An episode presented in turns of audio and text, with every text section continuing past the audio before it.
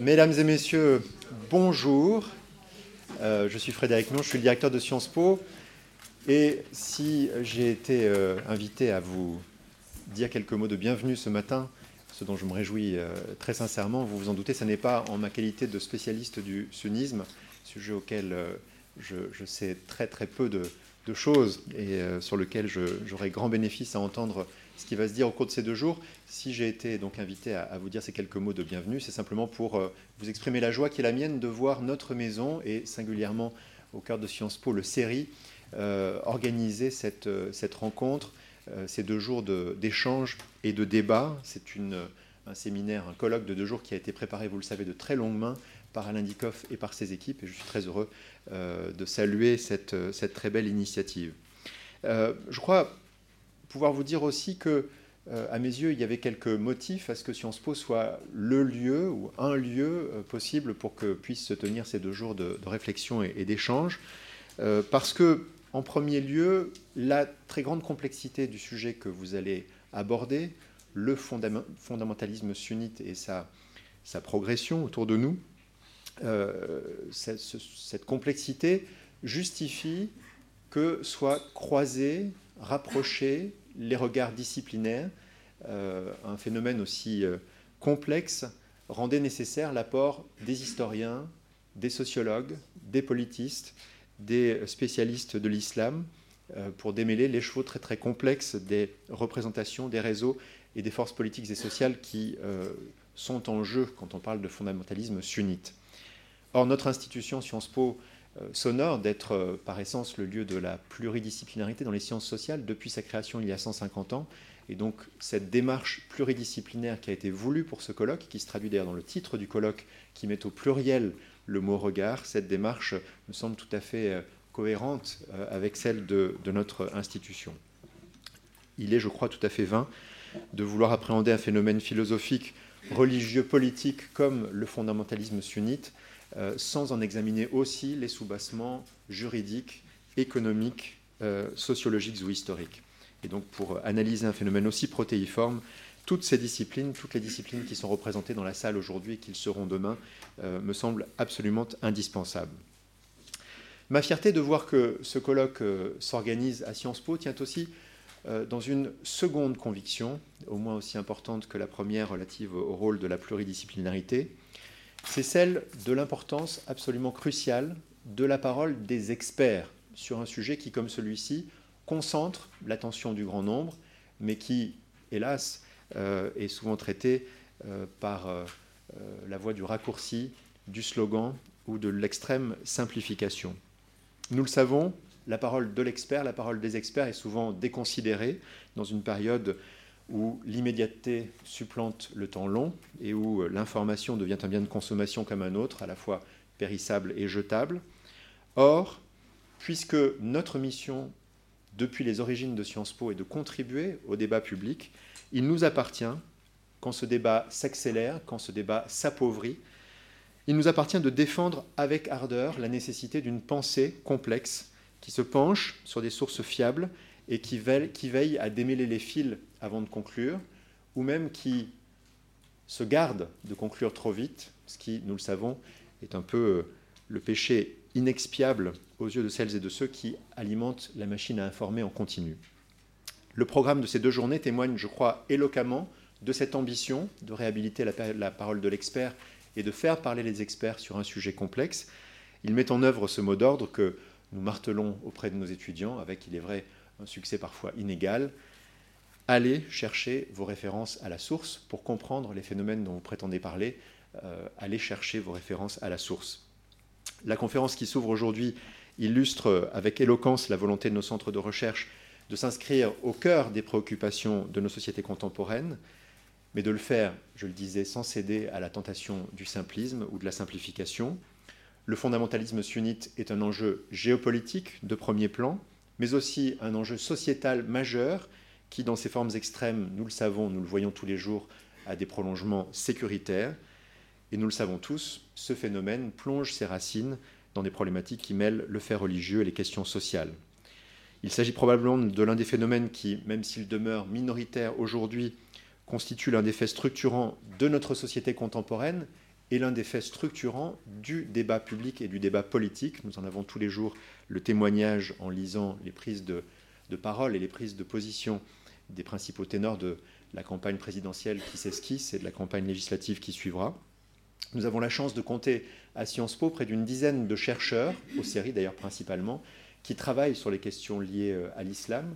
C'est une richesse euh, incomparable, en tout cas qui positionne notre euh, institution, notre université au premier rang sans doute de celles qui ont vocation à s'exprimer sur euh, ce type de sujet.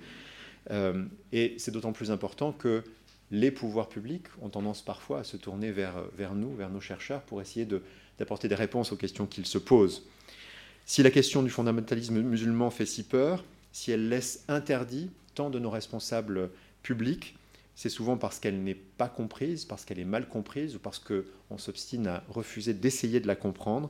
Et en ce sens, par le travail de nos chercheurs, Sciences Po ne se contente pas d'observer le monde en train de se faire, mais agit ou donne les moyens d'agir pour le transformer. C'est tout le sens, plus généralement d'ailleurs, de la montée en puissance de la recherche à Sciences Po, de ces quelques 220 personnes qui aujourd'hui composent notre communauté scientifique euh, permanente, qui, euh, année après année, publie quelques 300 articles par an, une centaine d'ouvrages, euh, monte un très grand nombre de manifestations euh, scientifiques euh, ou de colloques comme celui-ci. Ce, foisonnement constitue une richesse inépuisable pour nos étudiants, bien sûr tout d'abord, pour notre institution qui profite du rayonnement de cette activité dans le monde et plus largement, j'ai la faiblesse de le penser, pour la société française et pour le pays dans lequel nous évoluons, qui peut se saisir de ces travaux notre rôle, bien sûr, étant de les rendre plus accessibles euh, lorsque c'est possible pour qu'ils puissent être euh, appropriés par les uns et par les autres dans le débat. Bravo donc à, toutes celles et à tous ceux qui ont conçu ces deux journées euh, d'échange, de, débat et de travail. Bravo au tout premier chef, à vous, cher Alain, à qui je vais tout de suite céder la, parole. À toutes et à tous, je souhaite un, un très bon colloque et de très très fructueux échanges. Merci beaucoup.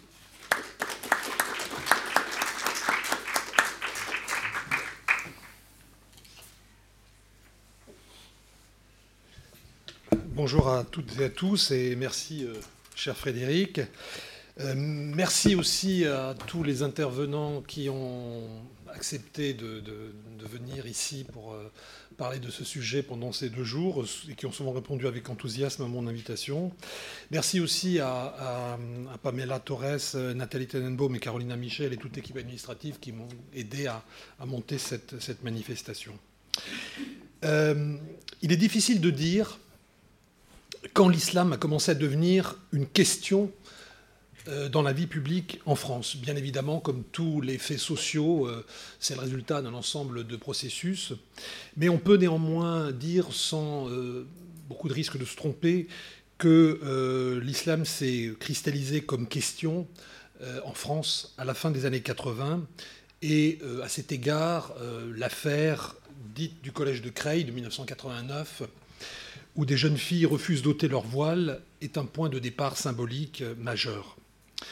Ce qui est certain, c'est que depuis cette date-là, depuis donc plus de 25 ans maintenant, euh, la question de, l'islam n'a cessé de s'inviter dans les débats publics et politiques, mais souvent, il faut bien le dire, et Frédéric y a fait lui-même allusion, dans une grande confusion, et avec une multitude de polémiques, souvent pas très utiles, la dernière en date étant celle euh, estivale autour du fameux Burkini.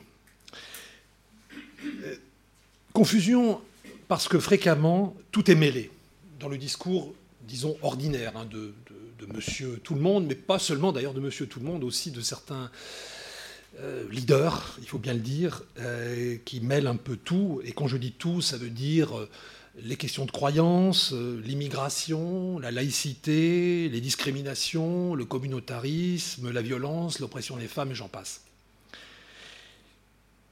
L'ignorance entretient une confusion dommageable, euh, une ignorance dont j'ai trouvé un exemple relativement ancien, mais assez cocasse à mon sens, euh, et je fais référence ici à une, remarque qu'avait fait euh, le ministre de l'Intérieur de François Mitterrand en 1983, c'était Gaston Defer.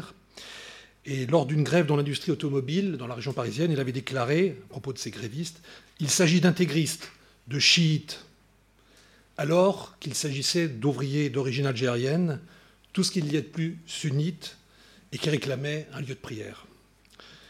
Je crois que c'est une bonne indication, un bon exemple de confusion qui peuvent exister au plus haut sommet de l'État. En outre, évidemment, la surpolitisation des enjeux ne facilite pas une approche sereine. Il y aurait même plutôt, et nous le voyons malheureusement tous les jours, une surenchère dans la dénonciation de tout ce qui, dans l'islam, serait incompatible avec la démocratie, la République, l'égalité des sexes, bref, la modernité. L'apparition d'une violence terroriste se réclamant de l'islam dans tout l'arc, allant du Pakistan au Maghreb en passant par l'épicentre proche-oriental, puis hélas aux États-Unis et en Europe, et plus particulièrement en France, nous le savons, ajoute encore au trouble en liant une lecture intransigeante de l'islam avec la violence. Face à ce bouillonnement, le besoin de comprendre est plus impérieux que jamais. Mais la question, pour moi centrale, c'est comprendre quoi exactement Sans doute convient-il de mieux comprendre l'islam dans la diversité de ses approches juridiques, théologiques, spirituelles.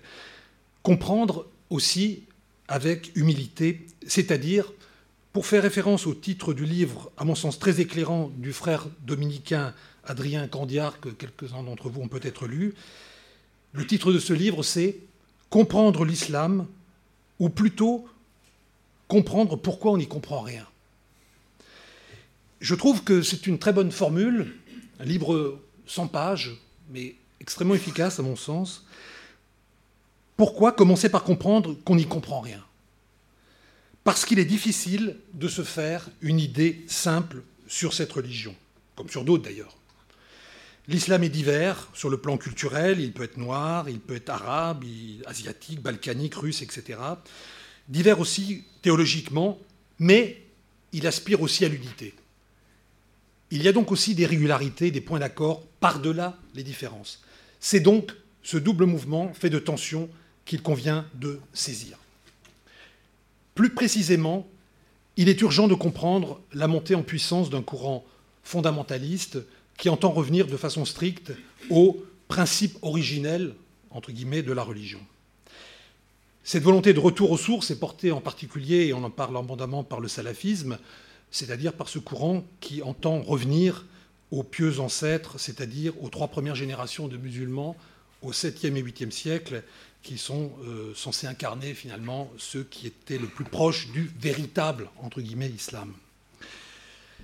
Ce mouvement connaît un essor indéniable sous des formes diverses, avec des rapports aux politiques eux-mêmes changeants, allant d'un quiétisme assumé à l'engagement dans l'action violente, le djihadisme. Pourquoi évoquer ici le terme fondamentaliste, et donc du fondamentalisme?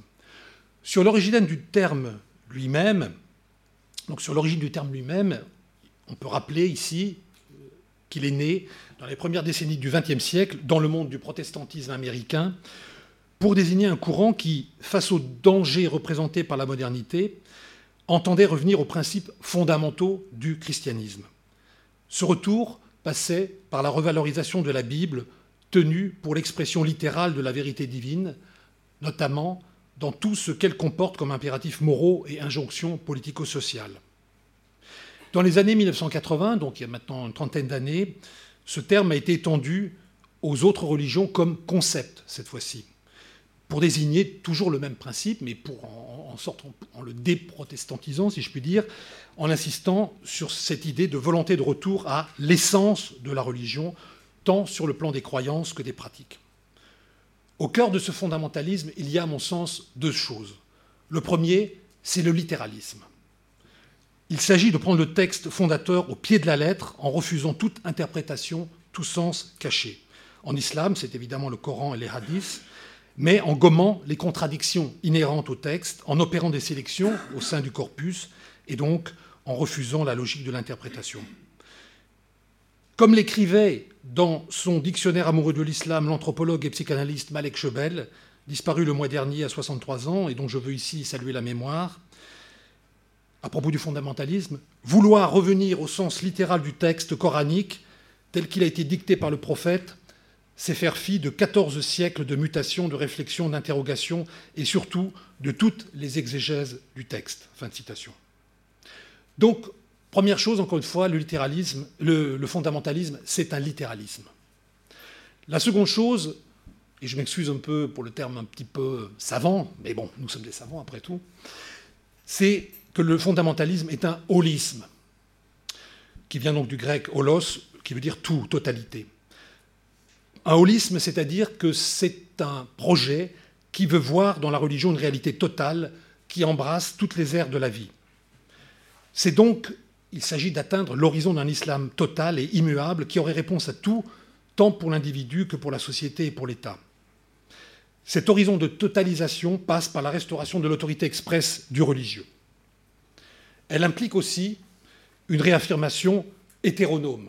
Là aussi, excusez-moi pour le terme, mais hétéronomie au sens de on n'accepte finalement pas véritablement la loi des hommes parce qu'il y a une loi, supérieure, qui est la loi divine, qui est considérée comme suprême et devant finalement être le guide euh, ultime. Donc la vérité d'en haut doit informer toute la vie ici-bas. Il s'agit bien évidemment, je crois qu'on peut le dire d'emblée, d'une illusion, car l'islam, pas plus que les autres monothéismes, ne propose véritablement de vision politique de la cité, il ne peut offrir qu'une simple utopie. Mais c'est une illusion si dangereuse, car elle ne peut que récuser, voire combattre la diversité du réel et toutes les logiques de séparation qui font partie de l'organisation des sociétés modernes. Cette approche en termes de fondamentalisme permet, à mon sens, de comprendre les dynamiques faites de tensions et de contradictions au sein de l'islam contemporain. Cette approche n'est évidemment pas exclusive d'autres approches. Il faut aussi étudier les réseaux de prédication, en particulier salafistes, se pencher sur les facteurs sociaux qui expliquent leur succès, prendre en compte les contextes géopolitiques dans lesquels émergent les formes les plus extrêmes de violence. De même, les approches comparatives avec d'autres mouvements ayant mobilisé des idéologies intransigeantes, comme certains mouvements nationalistes, euh, des groupes d'extrême droite, d'extrême gauche parfois, s'avèrent utiles.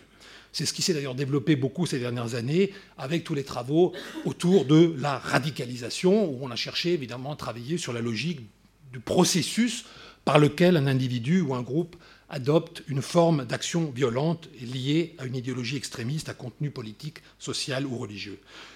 Toutes ces démarches sont nécessaires, mais elles sont aussi, à mon sens, insuffisantes.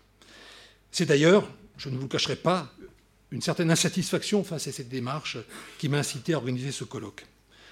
In fine, il est en effet impérieux que les chercheurs eux-mêmes reviennent, si je puis le dire avec un clin d'œil, deviennent eux-mêmes, si je puis le dire avec un clin d'œil, fondamentalistes. Je veux dire par là, il leur faut aussi se pencher sur les fondements doctrinaux de ce fondamentalisme, sur les représentations de soi et de l'autre qu'ils véhiculent, sur les concepts, euh, euh, charia, sunna, etc., qu'ils mobilisent, sur les mythes et les utopies qu'ils invoquent. Sans doute, les idées seules ne font pas l'histoire, mais elles forment un soubassement indispensable à l'action des hommes. Elles servent, pour reprendre les propos du grand Max Weber, c'est mon sociologue favori, je le dis tout de suite, euh, qui, entre autres, travailla beaucoup sur la religion, comme vous le savez. Et donc Max Weber disait que les idées forment finalement, euh, jouent le rôle d'aiguilleur et déterminent les voies à l'intérieur desquelles les actions se déploient. Il convient donc de prendre au sérieux les discours religieux des acteurs, y compris lorsqu'ils justifient la violence la plus fanatique, sans les tenir, ces discours, pour de simples travestissements. On m'objectera que beaucoup de ceux qui ont commis des atrocités en Syrie ou qui ont perpétré des attentats à Paris ou à Nice n'ont qu'une foi et une pratique toute relative. Il ne fait pas de doute euh, qu'Abaoud, le cerveau des attentats de Paris, n'avait rien d'un grand théologien. Mais ces crimes ont été revendiqués à partir d'un répertoire emprunté à l'islam, même si c'est de façon évidemment schématique, caricaturale. Il y a eu une légitimation à travers le discours euh, islamique, de même qu'il y a eu au XIIe, XIIIe siècle une légitimation des croisades à travers le christianisme. L'objectif de ce colloque interdisciplinaire est précisément de prendre à bras le corps cette matière fondamentaliste.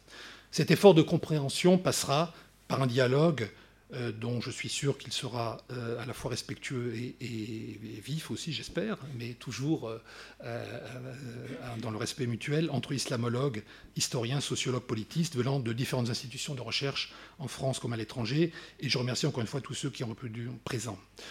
trop souvent, je crois, ça je le vois aussi en tant que directeur, bien évidemment, les différentes disciplines fonctionnent en silo. Du coup, elle nous offre des éléments d'explication fréquemment complémentaires, mais qui ne permettent pas de dégager une perspective d'ensemble. Pour faire émerger une explication globale, il est indispensable de promouvoir une coopération vertueuse qui transcende les strictes frontières disciplinaires, et c'est ce que nous essayerons de faire ici durant ces deux jours. Dans le fond, c'est au théologico-politique, c'est-à-dire à, l'entrelacement entre religion et politique qu'il faut se confronter, et pour débrouiller cet écheveau complexe, il convient résolument de croiser les regards. C'est seulement ainsi que l'on pourra mieux saisir les dynamiques du fondamentalisme sunnite contemporain afin de mieux pouvoir le dépasser. Je vous remercie.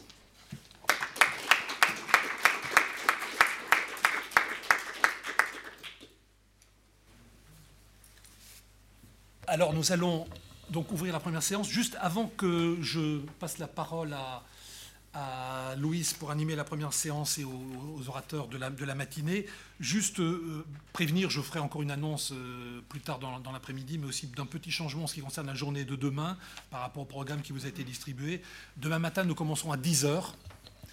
Et euh, donc pas 9h30, 10h, avec deux interventions, parce que nous avons eu deux défections un petit peu de dernière minute, euh, vendredi, euh, jeudi et vendredi dernier. Donc Pascal Burési commencera euh, sa présentation à 10h et il sera suivi de Hawes Seniger qui devait intervenir dans la, table ronde de l'après-midi mais qui, fera qui aura un propos donc qui interviendra pendant pendant 40 minutes autour de la question de, de, la violence, fondamentalisme et, violence. Et donc, il n'y aura que deux intervenants la matinée. Ensuite, nous ferons le, déjeuner et puis on se revoit l'après-midi pour, euh, pour la table ronde. Voilà. Donc, sans plus tarder, euh, j'invite nos collègues à euh, venir ici, s'il vous plaît. Bien, bonjour à toutes et à, tous. Donc, nous allons ouvrir ce, colloque par cette matinée autour d'une clarification de de termes aussi importants que ceux de sunnisme, salafisme et djihadisme. Quatre présentations euh, euh, auront lieu euh, en deux, en deux temps. donc il s'agit, autant qu'on le pourra, de, s'en tenir, disons, au temps imparti, c'est-à-dire 20 à 25 minutes pour pouvoir laisser un petit peu de temps à la discussion sur des sujets aussi importants. Donc on va commencer euh, tout de suite par la présentation de, M. Pierre Laurie, donc directeur d'études à la section des sciences religieuses à l'école pratique des hautes études. Notamment, son intervention porte sur les fondements de la pensée sunnite. Voilà, je vous laisse tout de suite la parole. Merci beaucoup. Bien, donc il me revient la tâche assez délicate de, tracer les fondements de, de la pensée sunnite. Cette pensée sunnite est souvent définie comme euh, une orthodoxie musulmane. Le, terme est assez inapproprié. Il est inapproprié parce qu'il n'existe pas, même en arabe, dans le vocabulaire islamique, disons, un équivalent pour euh, l'idée chrétienne d'orthodoxie. Et euh, il est aussi inapproprié parce qu'il n'existe pas d'instance en islam, comme vous le savez, qui puisse définir ce que serait le dogme orthodoxe. Euh, ce que je vais tâcher de faire, c'est non pas tracer un, hypothétique portrait d'un islam, euh, euh, d'une essence islamique sunnite, ce qui serait impossible parce que l'islam est forcément lié à un contexte historique précis dans chaque cas. Je vais simplement donner quelques repères qui font qu'à minima, une pensée peut être considérée comme sunnite, ou doit être considérée comme sunnite, sans lequel un sunnite ne peut pas se déclarer tel. L'islam sunnite est euh, une, attitude de consensus qui s'est élaborée progressivement au cours des siècles. On peut affirmer que l'islam sunnite a pris conscience de lui-même, s'est déclaré comme mouvement euh, conscient de lui-même, principalement au 9e et au 10e siècle de, de l'ère courante, c'est-à-dire au 3e, 4e siècle de l'ère égérienne le sunnisme s'est imposé en tant qu'il professait des positions plasmatrices de l'unité de la communauté. Il se définit comme Ahl-Sunnah wal-Jama'a, ce qui signifie, pour, euh, pour expliquer, disons, le groupe fidèle à l'enseignement du prophète Mohammed, on verra ce que ça implique tout à l'heure, et partisan de l'unité de la communauté. Nous allons voir quels sont les principes fondamentaux qui euh, animent cette attitude. La religion musulmane, comme vous le savez, est née dans un cadre d'un État. C'est-à-dire qu'entre 622 et 632, Mohammed, le prophète, était à la fois le chef politique et militaire d'un embryon d'État et simultanément énonciateur de la règle religieuse et morale.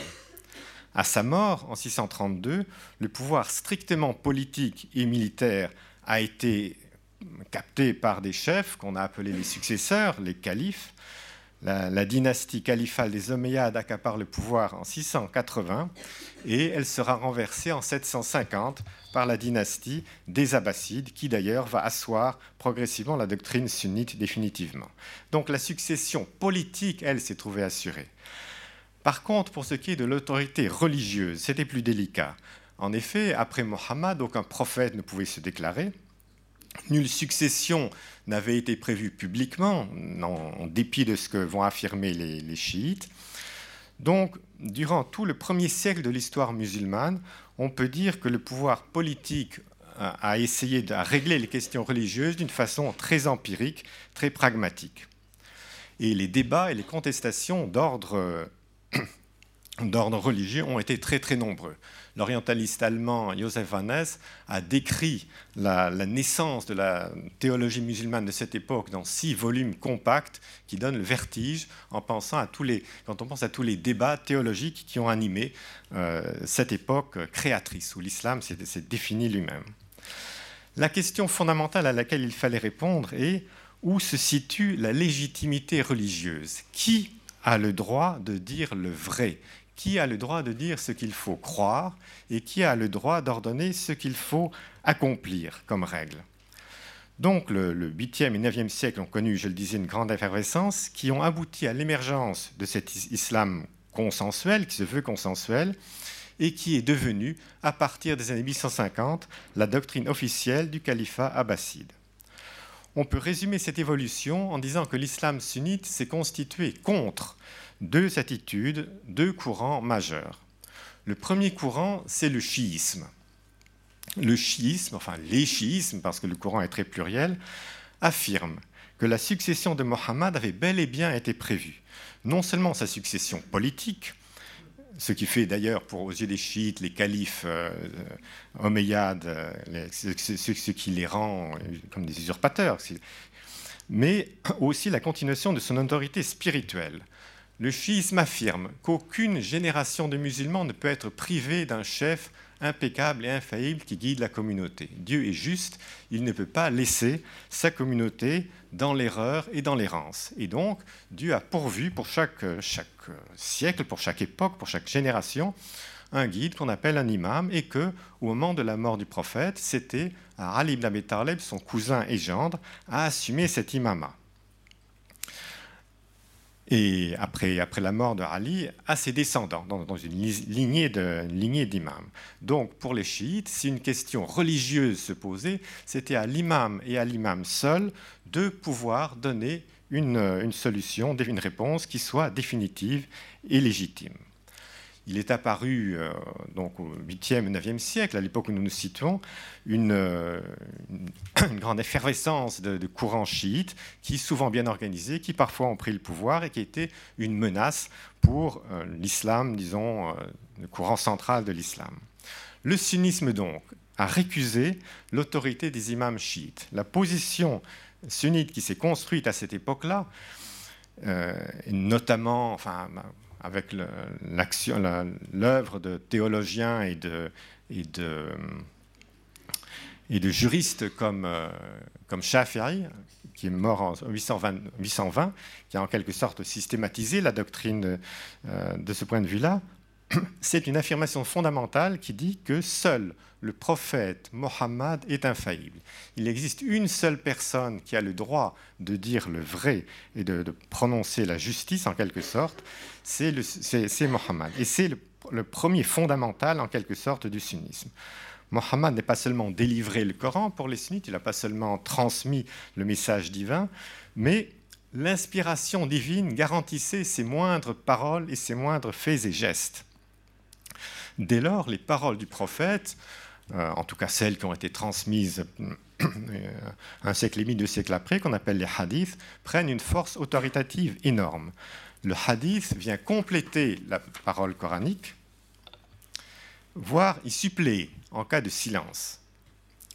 Donc c'est ce, que, ce qui fait valoir Shafi'i, mais ce, que ce qui définit le, sunnisme, à savoir que euh, la parole du prophète vient fonctionner comme un deuxième texte sacré que les théologiens différencient bien sûr du Coran, mais qui pratiquement a une, euh, valeur, disons, notamment dans le droit, qui est absolument irremplaçable. Ce qui fait que ce sont les juristes spécialistes de, de hadith qui sont devenus les hommes de religion, ce qu'on appelle les hommes de religion. Il n'y a pas de clergé, mais il y a des juristes qui connaissent la parole du prophète et c'est eux qui peuvent donner des réponses aux questions que se posent les fidèles.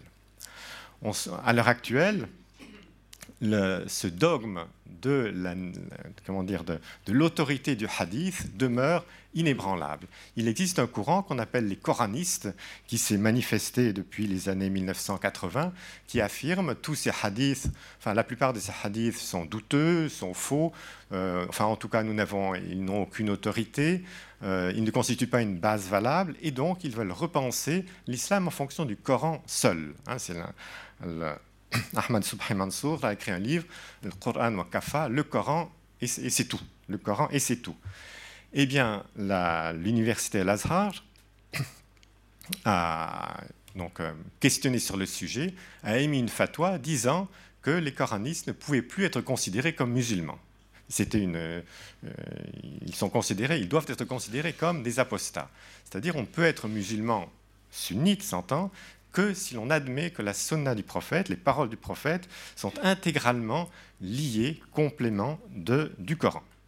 Et on voit bien ici, du coup, la, comment dire, la situation délicate des réformistes qui veulent réformer, donner une nouvelle interprétation du Coran euh, et, et, de la Sunna. Ils se trouvent face à des textes en quantité énorme, des centaines de milliers de hadiths, dont au fond, beaucoup ont un contenu qui est très archaïque et dont on ne sait pas très bien comment faire pour les adapter à la vie moderne. Le second adversaire, donc il y a eu les chiites, mais le second adversaire, c'est un courant rationaliste mortazilite. Sa position est un petit peu oubliée alors qu'il a marqué la pensée classique d'une façon indélébile et qu'il ressurgit à l'heure actuelle avec ce qu'on appelle parfois le courant des nouveaux penseurs de l'islam. Dès la deuxième moitié du 8e siècle, nombre d'intellectuels musulmans, se posant la question comment aboutir au vrai, qui peut dire le vrai en islam, ont dit le Coran doit être éclairé, expliqué par la raison. En effet, Dieu, dans sa justice, a donné aux hommes un texte qui est clair. Il est impensable que Dieu donne aux, fidèles un texte confus et flou. Et Dieu, dans sa miséricorde, a aussi donné aux êtres humains un outil capable de comprendre le Coran. Et cet outil euh, partagé par tous les humains, c'est la raison. Et, donc, euh, ils, ont entrepris de, commenter le Coran à, l'aide de, de, ce qu'ils pensaient être la raison, en tout cas, et euh, ce qui les a amenés à des exégèses comme, par exemple, l'affirmation du libre arbitre. L'homme est libre de ses actes entre, deux possibilités, il peut choisir. Euh, et, euh, donc, du coup, il se heurtait à certains versets coraniques où il est dit explicitement que Dieu guide qui il veut et Dieu égare qui il veut. Le libre arbitre, c'est un point éminemment politique, on y reviendra, parce qu'effectivement, si chaque homme est libre de ses actes, le mauvais calife, le calife injuste, il est injuste librement et, non pas par décret divin. Donc euh, il y a là aussi un, principe d'évolution politique qui euh, a été assez euh, finalement mal reçu par la majorité. Pour les sunnites, cette, attitude mortazilite était inacceptable. En effet, ils opposent à cette attitude une conception de l'homme radicalement différente. Pour les, penseurs du sunnisme à cette époque, l'homme n'est pas un être raisonnable. La raison n'est pas un outil fiable. Euh, l'homme est fondamentalement un être passionnel. Il est régi par ses passions, par ses affects, et euh, il ne peut pas fonder une morale tout seul, et il est incapable de savoir comment se guider pour assurer son salut tout seul. Et c'est parce que l'homme n'est pas un être rationnel qu'il est nécessaire que Dieu envoie aux hommes une révélation qui leur explique comment faire pour gagner leur salut éternel. C'est une, vision de l'homme, enfin deux, plutôt deux visions de l'homme qui, qui s'affrontent, qui s'affrontent radicalement.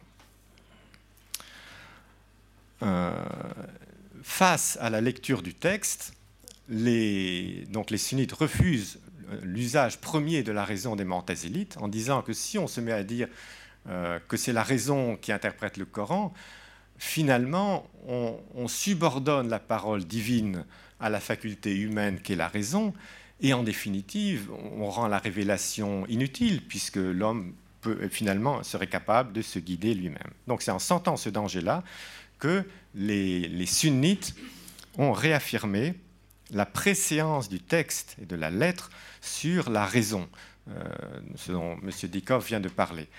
Donc c'est un deuxième fondamental du sunnisme qui, est toujours valable à l'heure actuelle, c'est-à-dire que lorsque, euh, confronté à une, situation quelconque, un, musulman sunnite euh, doit donner une réponse, il va d'abord se demander qu'est-ce qu'il y a dans le Coran, qu'est-ce qu'il y a dans la Sunna, et essayer d'ajuster son raisonnement en, fonction, en fonction de ce que dit le texte. Ça ne veut bien sûr pas dire que les sunnites se sont arrêtés de penser, loin de là. Je pense qu'Emmanuel Pisani va nous parler tout à l'heure de, la, de la, cette efflorescence euh, énorme de la théologie en islam.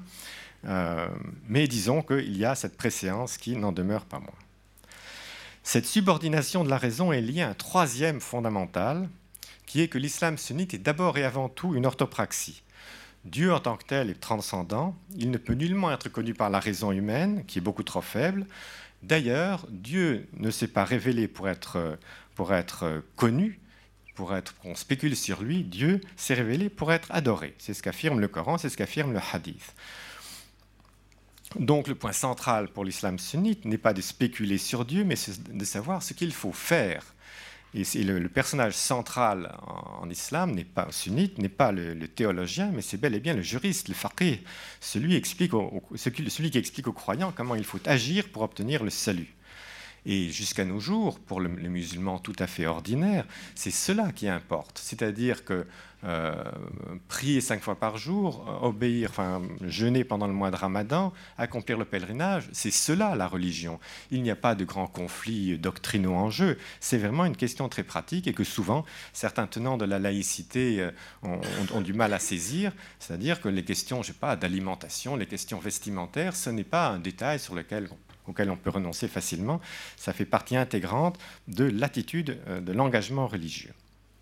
Enfin, je voudrais m'arrêter sur un autre point qui peut paraître un peu abstrait, mais qui néanmoins est un quatrième fondamental de, l'islam sunnite, y compris pour ses militants. C'est l'idée de la prédestination de la vie des hommes et de la prédestination de l'histoire humaine dans son intégralité un hadith célèbre met en scène un homme inconnu qui se révélera être euh, l'ange Gabriel, qui arrive devant un groupe de, des compagnons du prophète avec le prophète parmi eux, et il se met à interroger le prophète sur la religion. C'est une espèce de, façon de, faire savoir, disons, aux musulmans ce qui est l'essentiel de leur religion. Et dans ce fameux hadith de Gabriel, donc euh, l'ange demande Qu'est-ce que la foi, l'iman demande-t-il à Mohammed Et Mohammed répond, donc c'est cette réponse qui du coup fait autorité, c'est que, tu, que tu crois en Dieu, en ses anges, en ses envoyés et au jour dernier, et que tu crois en la prédestination du bien et du mal.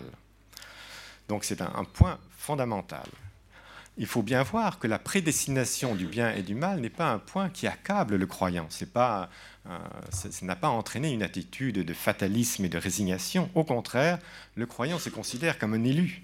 C'est comme s'il s'appropriait lui-même l'énergie divine investie en lui par son élection.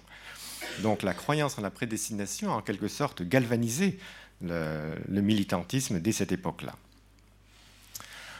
un, débat fondateur du sunnisme est celui qui est assez lié à la prédestination de l'éternité du Coran.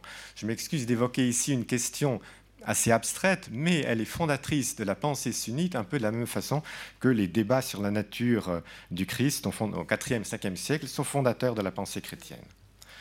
Pour les rationalistes mortazilites, le Coran a été créé dans l'histoire, c'est-à-dire que le prophète Mohammed était un homme libre, donc suivant les principes mortazilites, qui a agi librement, qui a hésité, qui s'est posé des questions, qui a, qui a, été découragé, et alors le, le Coran est venu ponctuellement pour l'aider, pour éclairer, pour lui dire ce qu'il fallait faire, euh, pour galvaniser ses énergies. Donc, on peut dire que du point de vue mortazilite, c'est l'histoire qui suscite le Coran, en quelque sorte.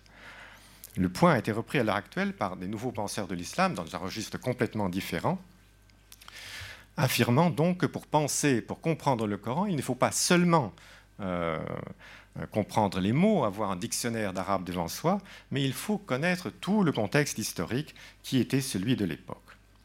Pour les sunnites, le Coran est éternel, il existait avant la création du monde. Bon, je passerai sur les détails du débat mais ce qui pose des problèmes théologiques, euh, puisque le Coran en lui-même euh, mentionne de nombreux, euh, enfin un certain nombre en tout cas, d'événements historiques, bataille de Badr, bataille de Uhud, mention des ennemis du prophète, mention même de problèmes conjugaux du prophète. Donc comment expliquer l'éternité du Coran et, puis les événements politiques euh, très concrets auxquels il fait allusion. Les théologiens sunnites répondent, mais c'est parce que ces éléments étaient prévus de toute éternité. Donc on rejoint ici le dogme de la prédestination, tout était prévu. Donc on voit bien que dans l'attitude sunnite, ce n'est pas le Coran qui, s'explique par l'histoire, c'est l'histoire des hommes qui, est qui, se situe en aval du Coran et que le Coran vient en quelque sorte expliquer, mais vient en quelque sorte expliquer par la vision divine, par, le projet divin, qu'il projette sur, sur l'histoire. Pour les, militants islamistes, donc, il est clair que l'histoire du monde est d'ores et déjà réglée, elle est décrétée tous les, combats auxquels il participe sont en quelque sorte déjà écrits. Le débat a fait rage. Pendant un certain temps, le calife abbasside el-Ma'moun a voulu imposer la vision mortazilite, euh, qui est donc euh, du dogme de la création du Coran, que le Coran était apparu dans l'histoire, mais sans succès. Une vingtaine d'années plus tard, le sunnisme va triompher, et cela de façon définitive. Alors les conséquences pour la, vision de l'histoire chez les, chez, les, penseurs sunnites, c'est qu'au fond, euh, bien sûr, les versets coraniques s'expliquent par tel ou tel événement. C'est-à-dire qu'il y a beaucoup de, dans les versets coraniques qui font allusion à, je sais pas, aux compagnons du prophète, aux ennemis du prophète. Dans tous les, immenses commentaires coraniques dont nous disposons, ils disent ça s'est passé à tel moment, euh, il y a eu tel, tel conflit, et à ce moment-là, c'est à ce moment-là que euh, le, verset a été, euh, en quelque sorte, a été révélé. Mais cela comment dire, si l'anecdote historique explique le verset, il n'en épuise pas du tout le sens. le, verset est en quelque sorte euh, l'émanation d'une parole prééternelle qui est éclairée par l'anecdote historique, mais qui éclaire beaucoup, beaucoup d'autres événements par la suite. Je prends un exemple, un verset euh, très, très fameux qui, qui, est invoqué très fréquemment par les djihadistes maintenant, c'est le, verset 5 de la sourate 9, qui ordonne en quelque sorte de, de, placer les païens face euh, à la conversion ou à la mort. Après que les mois sacrés expirent, tuez les associateurs où que vous les trouviez, capturez-les, assiégez-les et guettez-les dans toute embuscade. Si ensuite ils se repentent, accomplissent la prière rituelle et acquittent l'aumône légale, alors laissez-leur la voie libre, car Dieu est pardonneur et miséricordieux.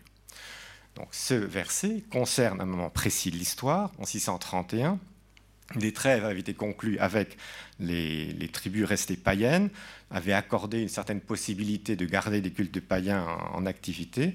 Et à ce moment-là, donc, ce verset coranique et les, autres, hein, c'est toute la sourate qui est concernée, ou une bonne partie, euh, affirment que cette trêve est rompue et que désormais tout le monde doit euh, obéir au, culte musulman. Mais alors, ce verset signifie-t-il que après 631, il n'a plus de sens que, signifie, euh, comment faut-il l'interpréter maintenant? Est-ce qu'on considère que, bon, ça y est, euh, il n'y a plus de païens en Arabie, et donc, euh, ben, dans ce cas, on n'en parle plus. Hein? c'est après tout, c'est l'attitude qu'on que qu'a prise, les églises chrétiennes. Quand on voit tous ces, passages du Deutéronome, le chapitre 24, où il y a des, passages tout à fait djihadistes, bon, ben, on n'y fait plus allusion à la liturgie parce que ça ne fait plus sens.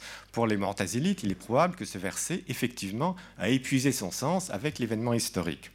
Dans la perspective sunnite, il y a l'idée que rien dans le Coran n'est superflu. Le Coran est un livre parfait. Donc le Coran vient éclairer toutes les situations qui vont, enfin, va éclairer des situations qui vont se trouver indéfiniment jusqu'à la fin des temps dans l'histoire des musulmans sunnites. C'est-à-dire que jusqu'à la fin des temps, les musulmans vont se trouver confrontés à des mécréants euh, ils vont se trouver en situation de, devoir se convertir, de devoir se convertir eux-mêmes, de devoir revenir à Dieu eux-mêmes. Et donc, ce qui fait que depuis, depuis maintenant 12 siècles, les musulmans sunnites lisent le Coran au présent. Euh, quels que soient les versets, ils, méditent le Coran. On voit même jusque dans le, métro parisien, il y a beaucoup de gens qui lisent le Coran et qui se l'approprient dans leur présent, et que ce n'est pas quelque chose qui est, euh, simplement un texte datant de, de 14 siècles. La question est de savoir, bien sûr, comment ils l'interprètent au présent. J'ai cité ce verset-là parce que précisément, il y a eu un effet, un effet tragique.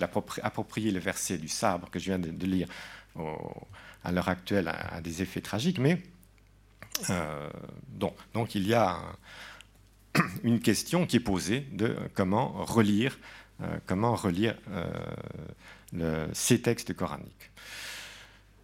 Je, vais conclure en, rejoignant ce que M. Dikoff disait en introduction, à savoir que on a souvent tendance à ramener les discours et les comportements euh, religieux à des catégories sociales et politiques, ce qu'elles sont évidemment. C'est sûr que parmi les, militants djihadistes, on trouve peu de personnes qui, euh, qui, viennent de, Neuilly-sur-Seine ou des quartiers riches. C'est sûr qu'il y, a un lien. Mais en même temps, on risque de manquer quand même un aspect du sunnisme contemporain qui est précisément son aspect religieux, en tant qu'il se veut religieux, en tant qu'il y a des, consciences qui ont trouvé là euh, leur, euh, oui, leur, volonté de vivre dans le monde, leur façon de vivre dans le monde.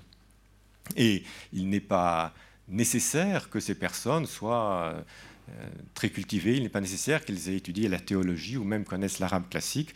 Je pense que les, les, les armées musulmanes qui, au 7e siècle, ont conquis le Proche-Orient ne devaient pas connaître grand-chose du Coran non plus.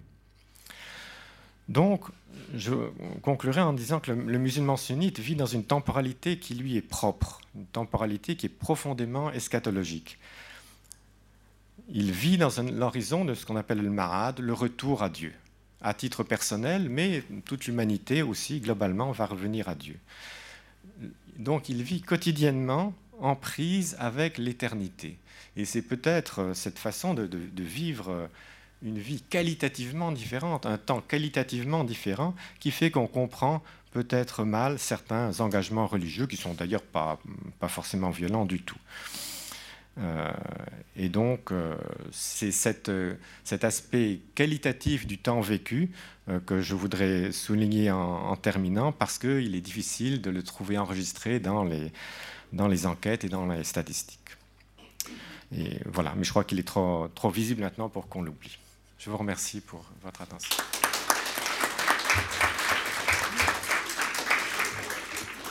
merci beaucoup pour cette euh, passionnante présentation à la fois historique et analytique. Hein. Je passe tout de suite la parole à Emmanuel Pisani, qui est directeur de l'Institut de sciences et de théologie des religions de Paris et qui va faire une présentation sur euh, le hanbalisme avec une interrogation sur la matrice du fondamentalisme en islam. Merci beaucoup. Oui, l'usage du terme fondamentalisme appliqué à certains courants de l'islam s'est aujourd'hui largement imposé aux sciences sociales et sciences politiques.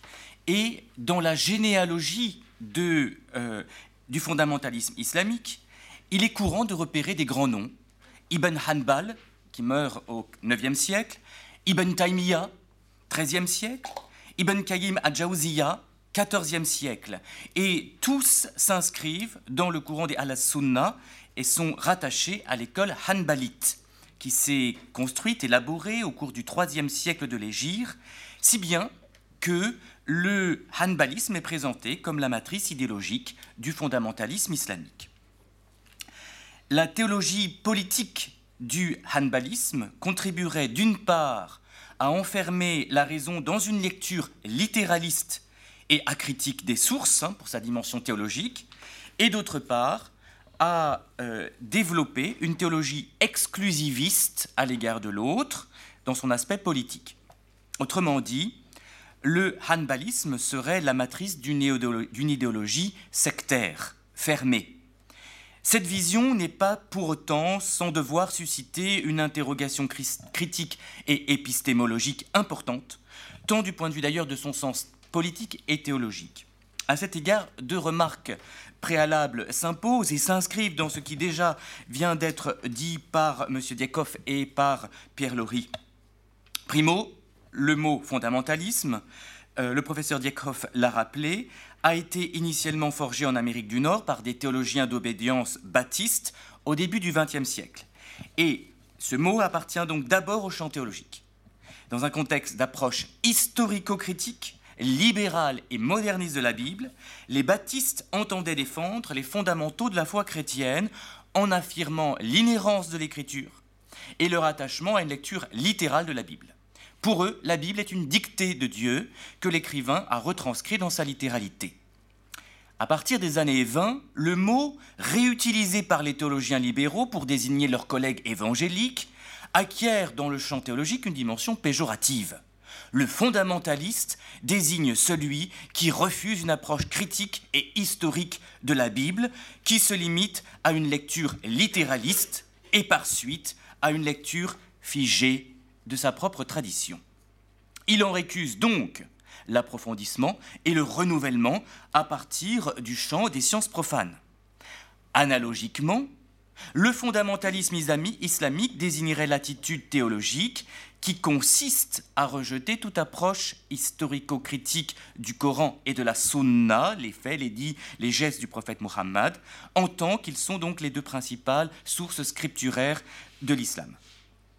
Or, s'il existe en islam des penseurs qui ont posé les jalons d'une telle approche, à l'exemple de Mohamed Harkoun et de ses lectures du Coran et de son engagement intellectuel pour une islamologie savante, ou encore de l'historien tunisien Abdelmajid Sharfi dans son livre L'islam entre le message et l'histoire, les théologies normatives du sunnisme maintiennent dans leur grande majorité une lecture acritique et ahistorique tant du Coran que de la Sunna. Ainsi, en islam, si l'exégèse critique est un chantier ouvert par quelques musulmans de renom, elle reste encore marginale à l'état de friche. Par voie de conséquence, le sunnisme est par définition fondamentaliste. Et un sunnite, qu'il soit d'obédience malikite, shafiite, hanbalite, hanafite ou encore zahirite, se revendiquera fondamentaliste, mais dans un sens pour lui positif, dans le sens positif que le mot avait par les baptistes du siècle passé. S'interroger sur le hanbalisme comme matrice du fondamentalisme islamique apparaît donc à première vue quelque peu décalé.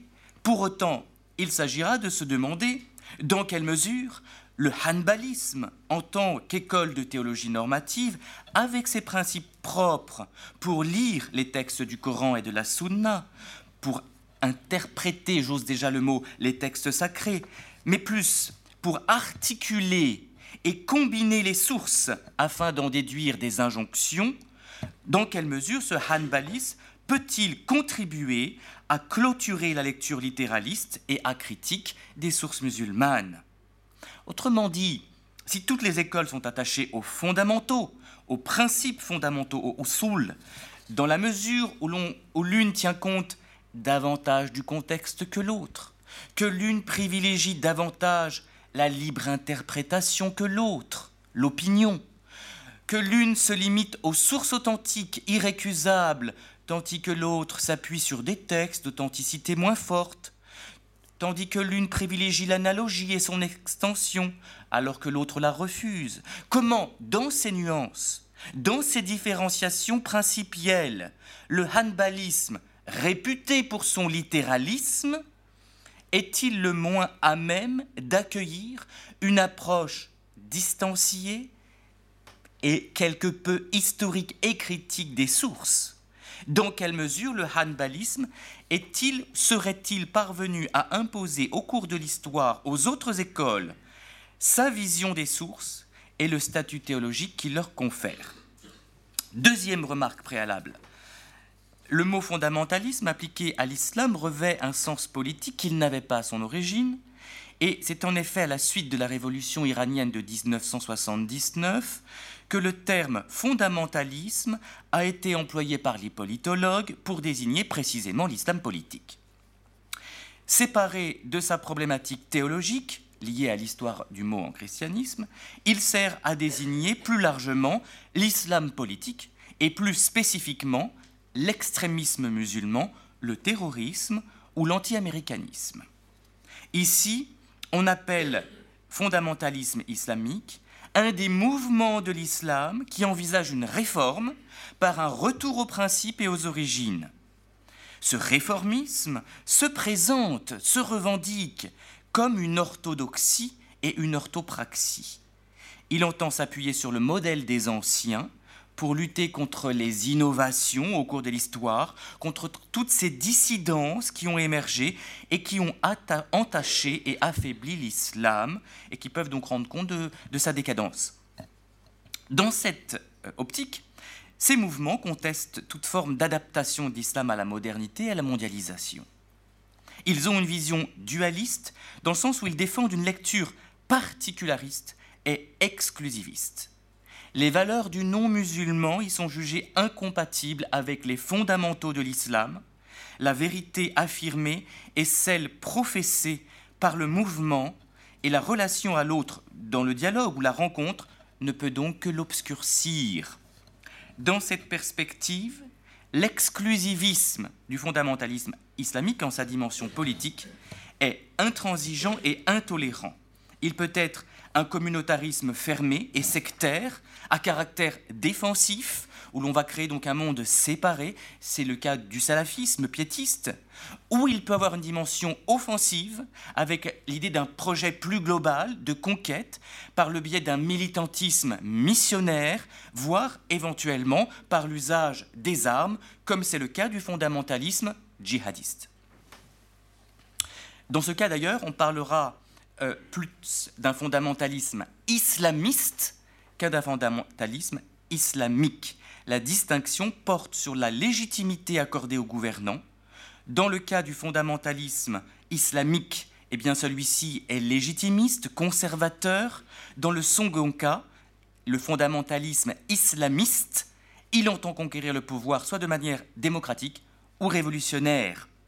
Ici, s'interroger sur le hanbalisme comme matrice du fondamentalisme revient à questionner le statut de l'autre qui est enseigné, mais aussi à s'interroger sur la place du politique. Dès lors, la question peut être ainsi formulée. Le hanbalisme est-il matrice du fondamentalisme islamique ou du fondamentalisme islamiste? Des deux peut-être? Nonobstant euh, ces remarques préalables, la thèse du hanbalisme comme matrice du fondamentalisme islamique est loin d'être infondée, et je le montrerai dans cette communication. Pour autant, il conviendra du point de vue méthodologique de ne pas réduire le hanbalisme à une essence. De même, et euh, en, en cet institut, nous le savons bien, de même que l'essentialisation d'une religion est un présupposé qui doit être combattu, de même en est-il pour l'essentialisation d'un courant religieux, d'une école théologique? Par conséquent, il conviendra de se demander si le hanbalisme ne possède pas aussi des ressources pour déconstruire le fondamentalisme islamique contemporain. Pour répondre à ces questions, j'interrogerai plusieurs points de la doctrine hanbalite. Le premier a trait au statut des textes sources. Monsieur Laurie en a fait allusion. Sont-ils ces textes la dictée de Dieu? Dans un deuxième point, il s'agira de se demander comment ces sources sont-elles lues, quelle place occupe la raison dans la compréhension du texte, en sachant que plus celle-ci est circonscrite, plus une lecture critique et distanciée s'y trouve cloisonnée. Et dans un troisième point, j'interrogerai la question de la liberté de l'acte humain, de sa responsabilité, de sa prédétermination, dans la mesure où une approche déterministe conduit à neutraliser l'action politique, tandis qu'une théologie du libre arbitre est moins légitimiste. Alors, premier point, les textes, quel texte, quel statut pour ces textes? Dans ces principes méthodologiques de théologie normative, hein, le fiqh, le hanbalisme accorde une prédominance au Coran, à la sunna, au dit des compagnons de Muhammad.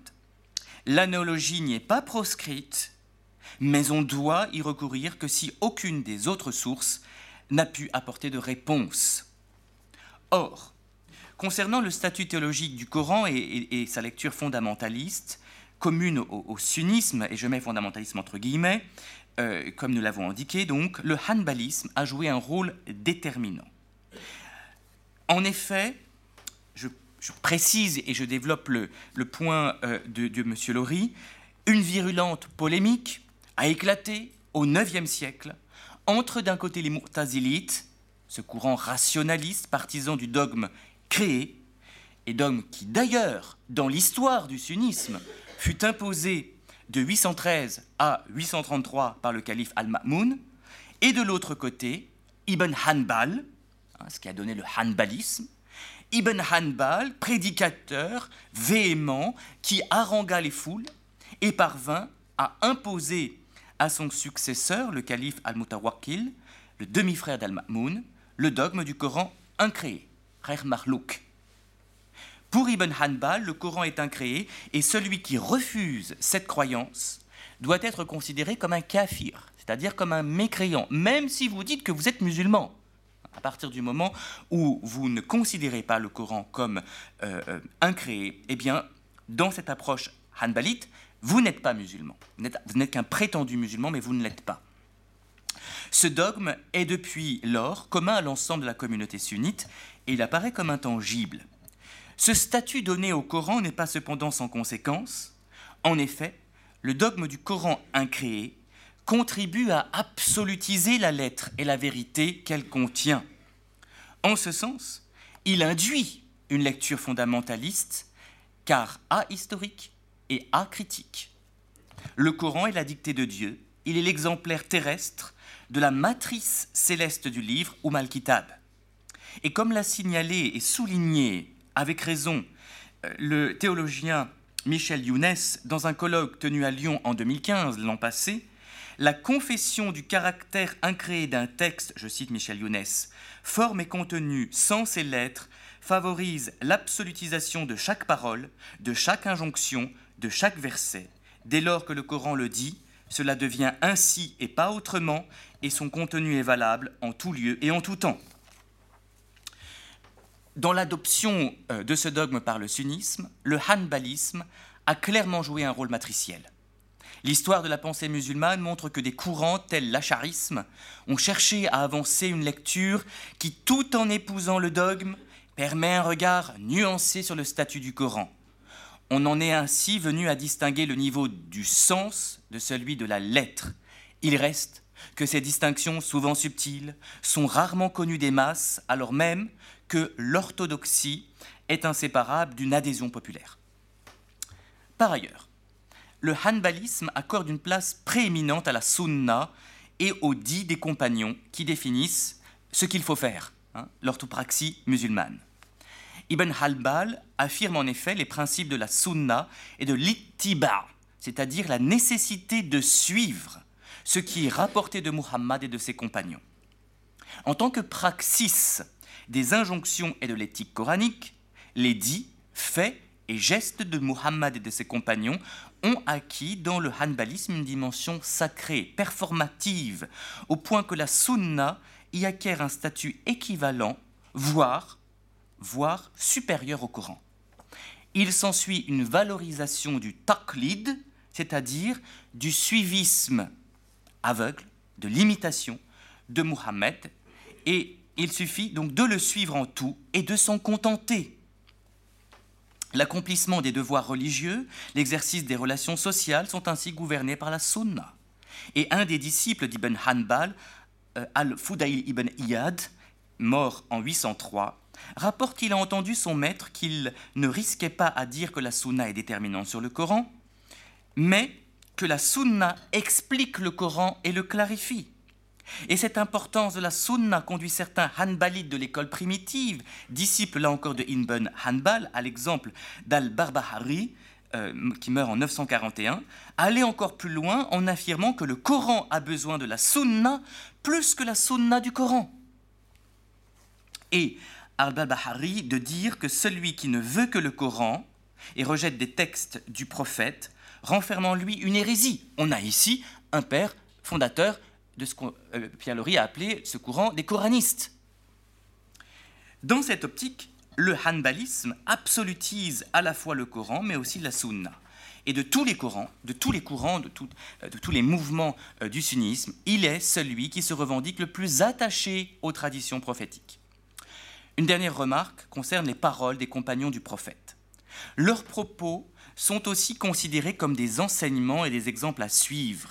Et celui qui diverge des compagnons du prophète en une chose relative au domaine de la religion est assurément un mécréant, kafir.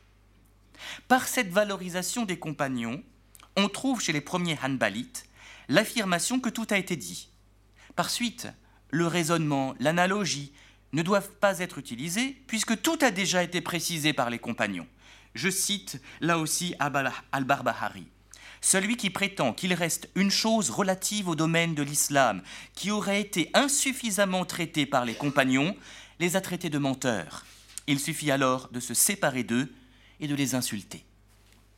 Suivre les compagnons revient à rester fidèle à la sunna sur la voie droite et à être ainsi protégé de toute déviance, car les compagnons étaient sur la voie droite la voie de l'islam authentique et de l'islam et de la foi authentique, al-islam al-sahih wal-iman al-sahih.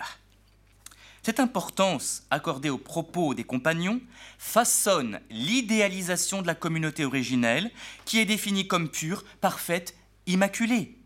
Cette idéalisation est à la fois construite et entretenue par les premières générations hanbalites, qui recommande de ne jamais mentionner les fautes ou erreurs des compagnons. Si des conflits les ont opposés, il faut les taire. Si une science leur a échappé, il convient de n'en dire mot. Quant à celui qui en ferait part, il faudra ne pas l'écouter, car prêter son oreille laisserait une trace dans son cœur. La préconisation de la censure à l'égard des compagnons par, ce courant naissant fait là encore du hanbalisme la matrice du fondamentalisme. Au lieu de rendre compte de l'existence de débats, de tensions, de divergences qui traversaient la première communauté, ils en appellent au contraire à taire toute dissension. Et donc, le hanbalisme forge et entretient le mythe de l'âge d'or de la communauté originelle, si bien que par contraste, le temps passant, l'histoire de la communauté musulmane apparaît toujours comme marquée par la, décadence. Et la réforme ne peut être que celle d'un retour aux sources. Cette idéalisation de la communauté primitive induit à porter un regard accusateur sur celui qui ne répond pas aux critères définis par l'orthodoxie et l'orthopraxie anbalite. La différence d'opinion ou de pratique y est vue comme une diffraction, une dissonance avec la communauté originelle et une cause de décadence. L'autre doit donc être exclu pour chasser la dissonance et retrouver l'harmonie première. Et cette perspective fonde l'exclusivisme du fondamentalisme islamique. Pour autant, cette approche caractéristique des premiers Hanbalites ne fait pas l'unanimité au sein des penseurs Hanbalites. Et Ibn Qayyim, par exemple, invite à étudier ces divergences pour dégager la règle de la loi. Et de ce qui précède, on voit bien que les principes méthodologiques du hanbalisme sont des vecteurs d'une approche acritique et ahistorique des sources musulmanes. Si bien que, selon l'aura et l'influence du hanbalisme au cours de l'histoire, il est parvenu à dessiner, à façonner une orthodoxie sunnite et à imposer ses vues à l'ensemble de la communauté. Cependant, l'importance de la lettre ne supprime pas de facto la raison et la lecture spirituelle de la lettre. Il ne faut pas oublier, alors ce n'est que Ibn Arabi par exemple, c'est pas un Hanbalite, c'est un Zahirite, mais Zahirite précisément, ça veut dire est un littéraliste, hein. et la dimension euh, donc spirituelle est aussi présente.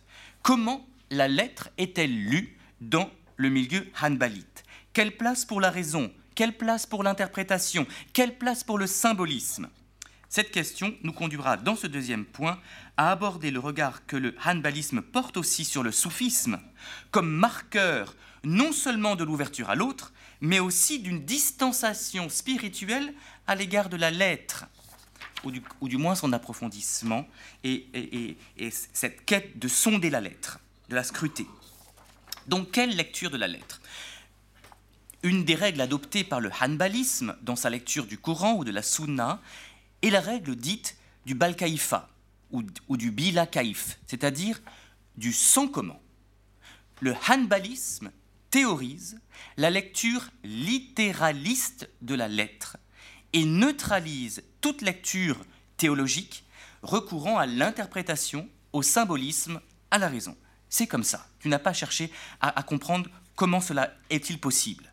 S'il semble qu'Ibn Hanbal n'ait pas explicitement formulé cette règle, néanmoins, le principe y est clairement formulé par les premiers Hanbalites.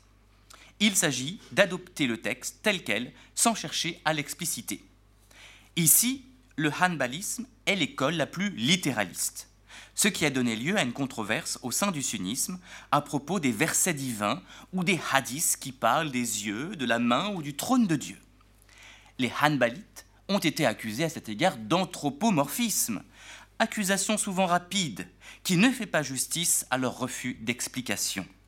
Il reste que les penseurs hanbalites ont très largement manifesté leur distance à l'égard du kalam, c'est-à-dire de la théologie apodictique qu'ils accusent d'ergoterie.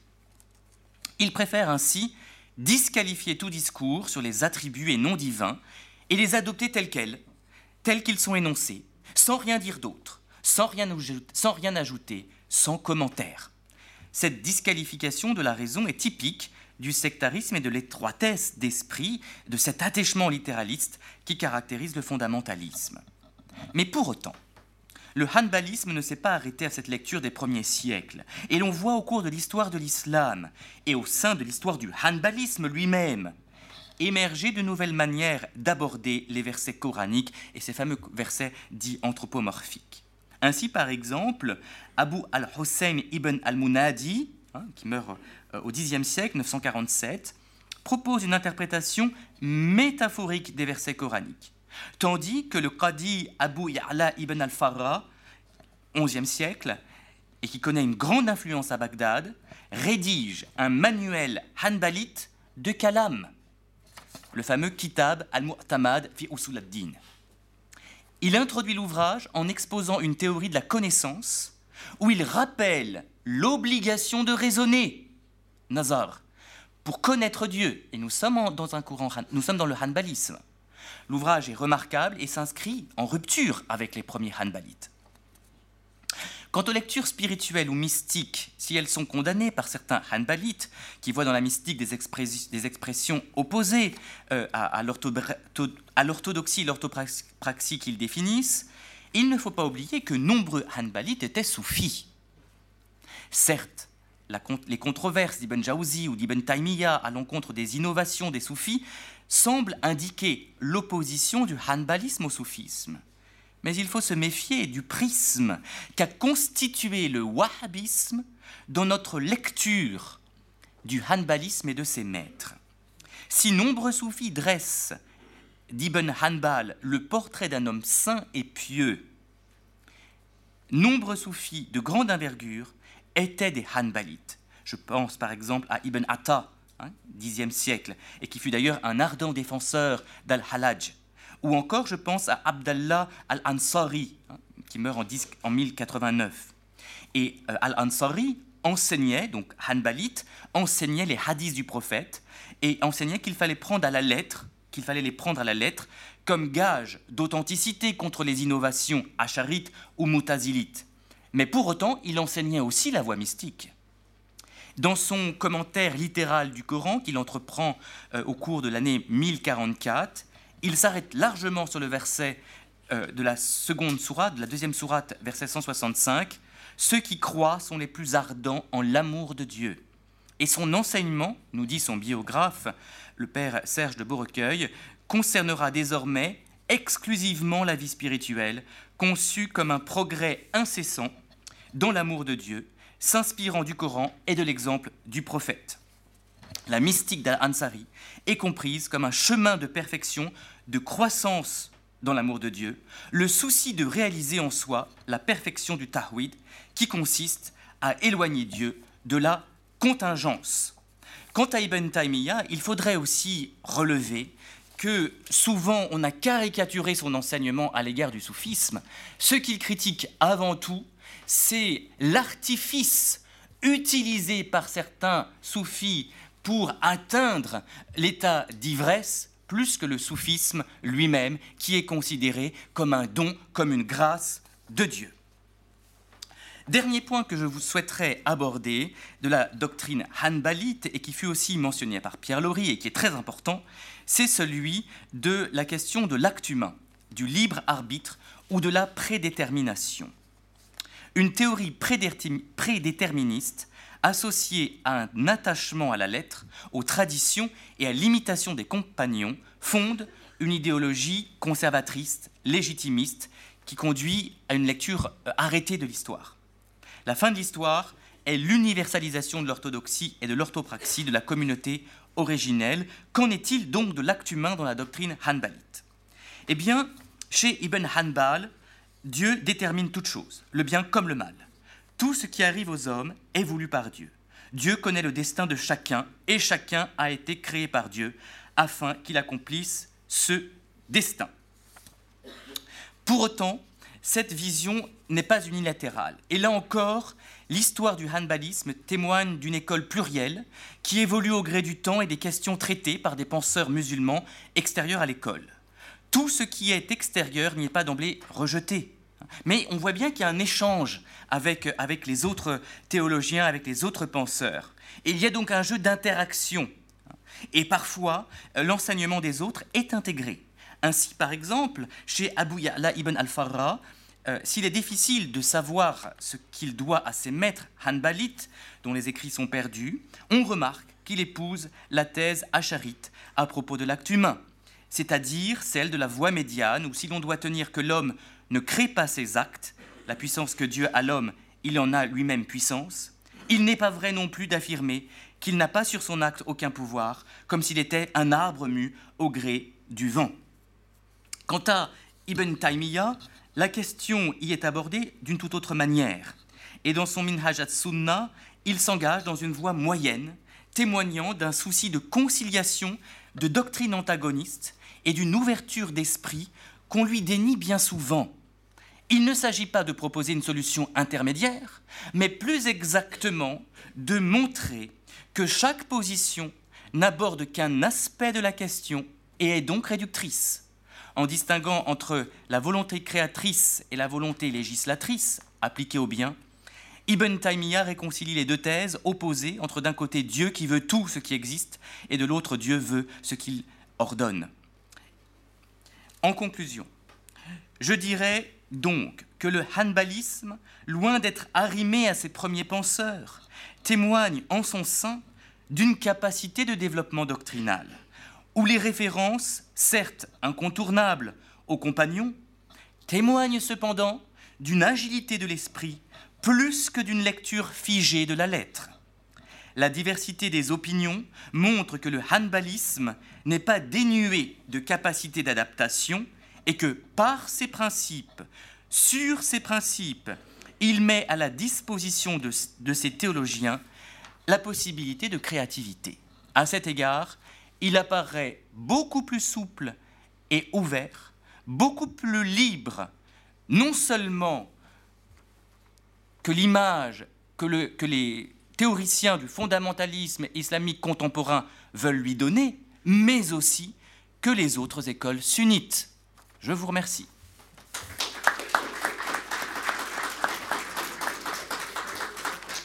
Bien. Merci beaucoup. Donc, euh, nous avons une vingtaine de minutes pour euh, des questions, des commentaires pas trop longs vu le, le, le temps, mais oui.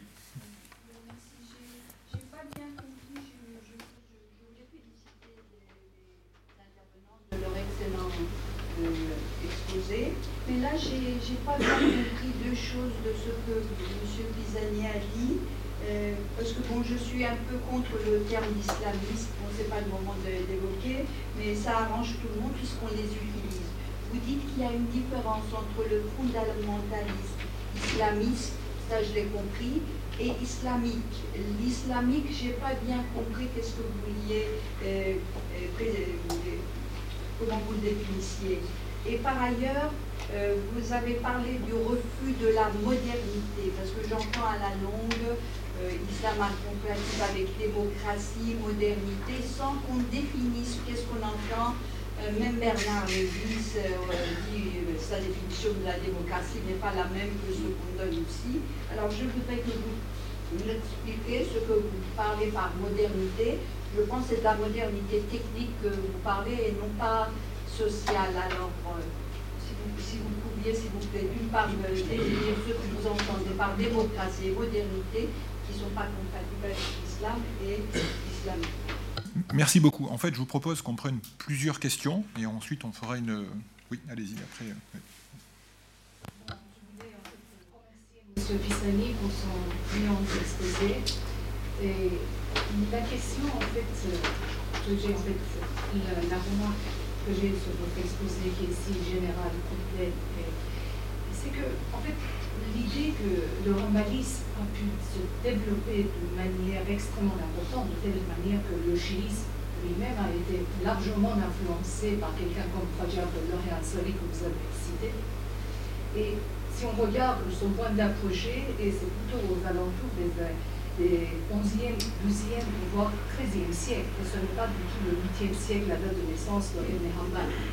Alors, ma remarque, c'est plutôt tourne autour de la question de la, dimension historique de la péninsule arabique ou des cités musulmanes de l'époque.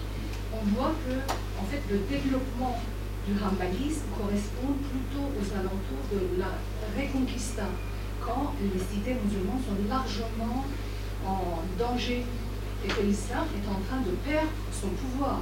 C'est à cette époque-là que le conservatisme rambaliste attire se- impose sa dominance.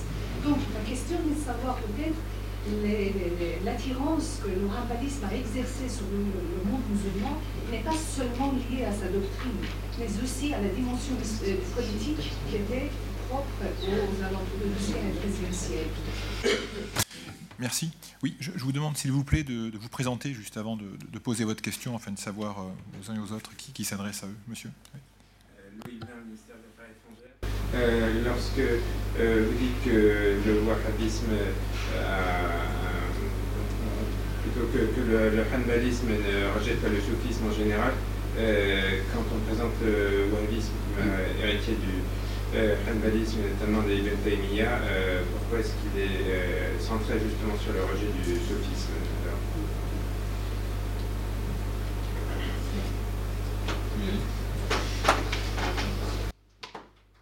Voilà, merci beaucoup de vos questions. Euh, bon, qu- quand je distinguais le fondamentalisme islamique du fondamentalisme islamiste, en fait, je prends comme, comme curseur la dimension politique. Hein. Et donc, euh, le fondamentalisme islamiste, il y a, est un militantisme politique. hein. Et donc, il voit dans la politique un moyen de euh, diffuser, de militer, de transmettre euh, l'islam et un projet, il y a un projet politique. Il y a donc, si vous voulez, il y a un, véritable paradigme politique d'alternative hein, à un type de société. Et c'est en ce sens que je répondrai à la question de la deuxième question, hein, sur la question de la modernité. Euh, euh, au fond, le fondamentalisme, qu'il soit islamique, alors avec moins de, la, dimension politique qui est plus absente, c'est plus le, le- le- piétisme, le quiétisme euh, du fondamentalisme islamiste, où là il y a un projet politique de conquête, notamment du, du pouvoir. On est dans tous les cas, on est dans, dans une réforme avec un projet alternatif, mais il est évidemment beaucoup plus présent et puissant dans le cas du fondamentalisme islamiste. Donc c'est une réforme, une transformation de l'islam, où l'islam propose un projet sociétal, mondial, au niveau, donc, euh, au niveau du monde, euh, alternatif à la démocratie libérale, moderne, euh, qui est plus occidentale, enfin, pour, pour faire rapide, mais en même temps, non, en même temps, cela fait sens. Alors, euh, sur la question du développement du, hanbalisme euh, et du rôle de l'histoire, bien sûr, euh, je souscris pleinement à, votre remarque, chère madame. on, est, dans un contexte aussi de, conquête, de reconquête. Bon, le hanbalisme finit par avoir une véritable audience, une véritable influence. C'est vrai que ce 12e et aussi 13e siècle, ce sont les, les moments où, au 11e, 12, 13e siècle, les moments où le hanbalisme se développe, ce qui est intéressant à relever, c'est que au sein même de, cette école doctrinale, vous voyez qu'on accuse, qu'on accuse, qu'on réduit souvent à être extrêmement littéraliste. Eh bien, on voit des développements théologiques, on voit le recours à la raison, on voit des subtilités, on voit des créativités à partir des textes. Hein. Et donc, c'est ça, je pense aussi, ce que j'essayais de, de, montrer euh, par rapport à une vision souvent schématique Hein, euh, euh, du, hanbalisme qui apparaîtrait comme la matrice du littéralisme. Oui, mais regardons la lettre et comment la lettre est lue, et on voit que ça respire. Hein, et que les grands maîtres, euh, justement, l'utilisent à, bon escient et dans cette perspective. Et donc, autrement dit, dans le fondamentalisme contemporain, quand on recourt à ces grands maîtres hanbalites, j'en ai, cité, Ibn Taymiyyah apparaît très souvent, eh bien, on, peut craindre euh, qu'il soit peu compris, qu'il soit schématisé et euh, caricaturé. Et je pense qu'il revient justement à la dimension universitaire, à ce travail, comme, euh, vous l'avez dit, de, revenir aux sources, et en revenant aux sources des maîtres de ceux, des, courants du fondamentalisme contemporain, islamique ou islamiste, eh bien c'est aussi une manière de déconstruire le discours du fondamentalisme islamique contemporain. Et puis, euh, oui, sur, la question euh, du, hanbalisme, euh, du wahhabisme, alors, bon, Ibn Taymiyyah est effectivement présenté par les courants wahhabites comme, comme, quelqu'un qui réfute le soufisme, mais là aussi, hein, finalement, quand on creuse Ibn Taymiyyah, ça, revient avec la question de l'histoire, quand on creuse Ibn Taymiyyah, on le voit qu'il n'est pas, qu'il n'est pas un, c'est beaucoup plus nuancé. Je pense que ce sont des maîtres qui ont une pensée extrêmement subtile, extrêmement fine.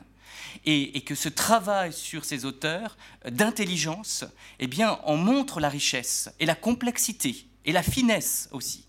Et euh, cela n'échappe pas à certains salafistes, hein, parce qu'il y a certains salafistes contemporains qui critiquent précisément Ibn Taymiyyah pour, parce qu'ils ont commencé à l'étudier plus en détail, et ils se rendent compte justement que euh, euh, Ibn euh, Taymiyyah n'est pas un farouche opposant comme il se l'était imaginé et comme c'est diffusé du soufisme.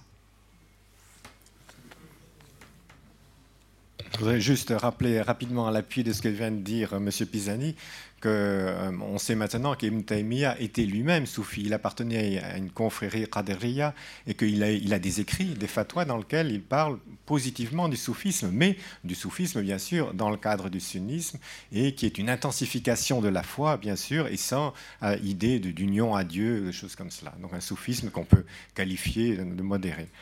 Euh, et le wahhabisme donc, est une innovation par rapport à Ibn Taymiyyah dans, le refus complet du soufisme, qui est une lutte très politique, parce que les, maîtres soufis, à l'époque où le wahhabisme est né, c'était des puissances. Ils avaient euh, souvent hein, des milliers de disciples qui le considéraient comme des représentants du prophète. Donc le, tissu créé par les confréries soufis était un tissu qui avait un pouvoir sur la société très fort et le wahhabisme était vraiment un rejet de ce pouvoir en disant non, la, la, le pouvoir politique ne revient pas aux maîtres soufis, mais, euh, mais aux juristes. C'est eux qui doivent en quelque sorte dire où se trouve euh, la vérité. Quant à la question de, la modernité, bon, elle est immense et je ne vais pas la, trancher, mais au fond, il, me semble que ce qui peut faire problème, c'est l'acceptation, oui ou non, de, la souveraineté du sujet. C'est-à-dire, ce n'est pas une question de démocratie occidentale ou pas occidentale, mais oui ou non, est-ce que le sujet peut dire, moi, je suis musulman d'origine, mais je veux devenir athée euh, moi, je suis musulmane, mais je veux épouser quelqu'un qui, qui n'est pas musulman. Donc chaque personne a le droit de déterminer sa, sa, sa, oui, sa, sa croyance, son orientation sexuelle, que sais-je. Est-ce que c'est acceptable? Oui ou non Et il faut bien reconnaître que même les courants musulmans les plus réformistes disent euh, oui, mais. Enfin, voilà. Merci beaucoup. Donc nous pouvons. Euh, une deuxième. Euh, oui, monsieur Allez-y. Si, si, si, vous pouvez vous présenter, s'il vous plaît. L'université de Wassaïd à Saoudite. Voilà, en fait, je voudrais d'abord vous remercier pour ces interventions qui sont vraiment riches et claires. Et euh, je voudrais juste une petite remarque, ou bien rappeler une chose, ce que les recherches, en fait, euh, en tant que voilà, les recherches qui ont été faites, en fait, ou bien euh, sur la région, ou bien sur le sunnisme actuel dans la région, ne sont pas, n'arrivent pas à prioriser, dire comme il faut. Et cela a joué vraiment un rôle en fait dans l'incompréhension, la malcompréhension de l'état actuel de, de sunnisme dans la région. Et euh, moi, je le vois vraiment que de répétitions des, euh, travaux hein, en se référant à des, à des références, euh, je dirais même douteuses, mais voilà, mais ça ne nuit pas vraiment la qualité et l'originalité de vos travaux, qui sont vraiment excellentes. Moi, comme je viens de cette région-là, je vous dis que vraiment ça m'a beaucoup épaté de voir de telles approches qui sont, qui sont vraiment dignes de l'institution comme ça. Moi, je vous remercie. Merci. Oui, je vous poser une question à M. Lori au sujet de la Montazila. Euh, vous avez un, un, mouvement a toujours des fondements, disons, historiques, intellectuels, etc. Que ça ait disparu autrefois, c'est évident, enfin en grande partie évident. Même les Montazila qui restent au Yémen, pratiquement, c'est devenu des sunnites banals. Est-ce que vous pensez que c'est un courant qui peut avoir un avenir? Euh, oui, euh, Aïda. Je voudrais euh, poser la question suivante. Ces travaux, ces réflexions, euh, en citant un certain nombre d'auteurs, d'écoles, est-ce que vous intégrez dans vos analyses les dimensions à la fois politiques, géopolitiques, euh, économiques, sociales, l'État, justement dans lequel se justement la, région, les rapports entre les, gouvernants et euh, ces, ces, ou ces ces gens euh, influents, euh, quel était l'état des sciences, de la culture, pour qu'on comprenne, parce que ce sont des petits bouts, et au final, euh, moi je, reste sur ma fin, parce que c'est quelque chose qui éclaire le, le, présent. Est-ce que c'était des courtisans? Est-ce qu'ils étaient libres? Est-ce que quelle était justement la liberté et, la référence euh, au principe du Coran, qui appelle à l'unité, au savoir, à la connaissance? Enfin, il faut dire qu'on leur a imposé un temps qui est limité de 20 à 25 minutes. On ne peut pas leur en vouloir de ne pas aborder tous les sujets que vous évoquez, mais je crois qu'avec le temps qu'on leur a laissé, c'était suffisamment riche. Hein. Donc, euh, peut-être je peux commencer. Euh, alors, au sujet de, la Montazila, oui, d'abord, il faut savoir qu'il y a toujours eu un courant rationaliste qui a, existé, même minoritaire, au sein de l'histoire de, la pensée sunnite. À l'heure actuelle, il existe depuis le XXe siècle un courant qu'on peut appeler néo-mortazilite, mais en fait, ce ne sont pas vraiment les mêmes questions qui se posent. La question, par exemple, du libre arbitre n'est plus une question qui, qui agite les foules. Euh, par contre, euh, la question de l'usage de la raison, oui. Est-ce que oui ou non, l'usage autonome de la raison euh, peut, doit intervenir dans l'exégèse du Coran? Et de ce point de vue-là, on peut dire qu'il existe des, des courants néo-mortazélites euh, ou des, auteurs, je pense à Nasser Hamed Abou Zaid en Égypte, qui, qui insistait sur le fait que le, Coran n'est pas simplement un texte littéraire, mais que c'est un texte qui est né euh, dans, la société arabe du début du 7e siècle, et que donc il faut aussi voir les conditions de, sa production. Donc on peut dire qu'il y a un néomortazilisme, mais que le terme lui-même est désuet et donc n'a plus de raison d'être employé. Alors, en, ce qui concerne votre question, bien sûr, je suis bien d'accord, il, y aurait énormément, énormément de choses à dire. Nous n'avons nous pas le temps. Ce serait toute, toute une encyclopédie. Hein, toute une encyclopédie. Juste une, simple remarque sur comment dire l'appel à la connaissance qu'il y a dans le Coran. Il faut quand même voir que le Coran appelle à connaître, le Coran appelle à réfléchir c'est tout à fait finalisé. C'est pour reconnaître, pour reconnaître la présence de Dieu, pour reconnaître la puissance de Dieu. Donc c'est une raison qui est, invoquée, mais une raison théologique, c'est-à-dire euh, finalisée par la foi. Juste un Non mais, cher, cher monsieur, évidemment,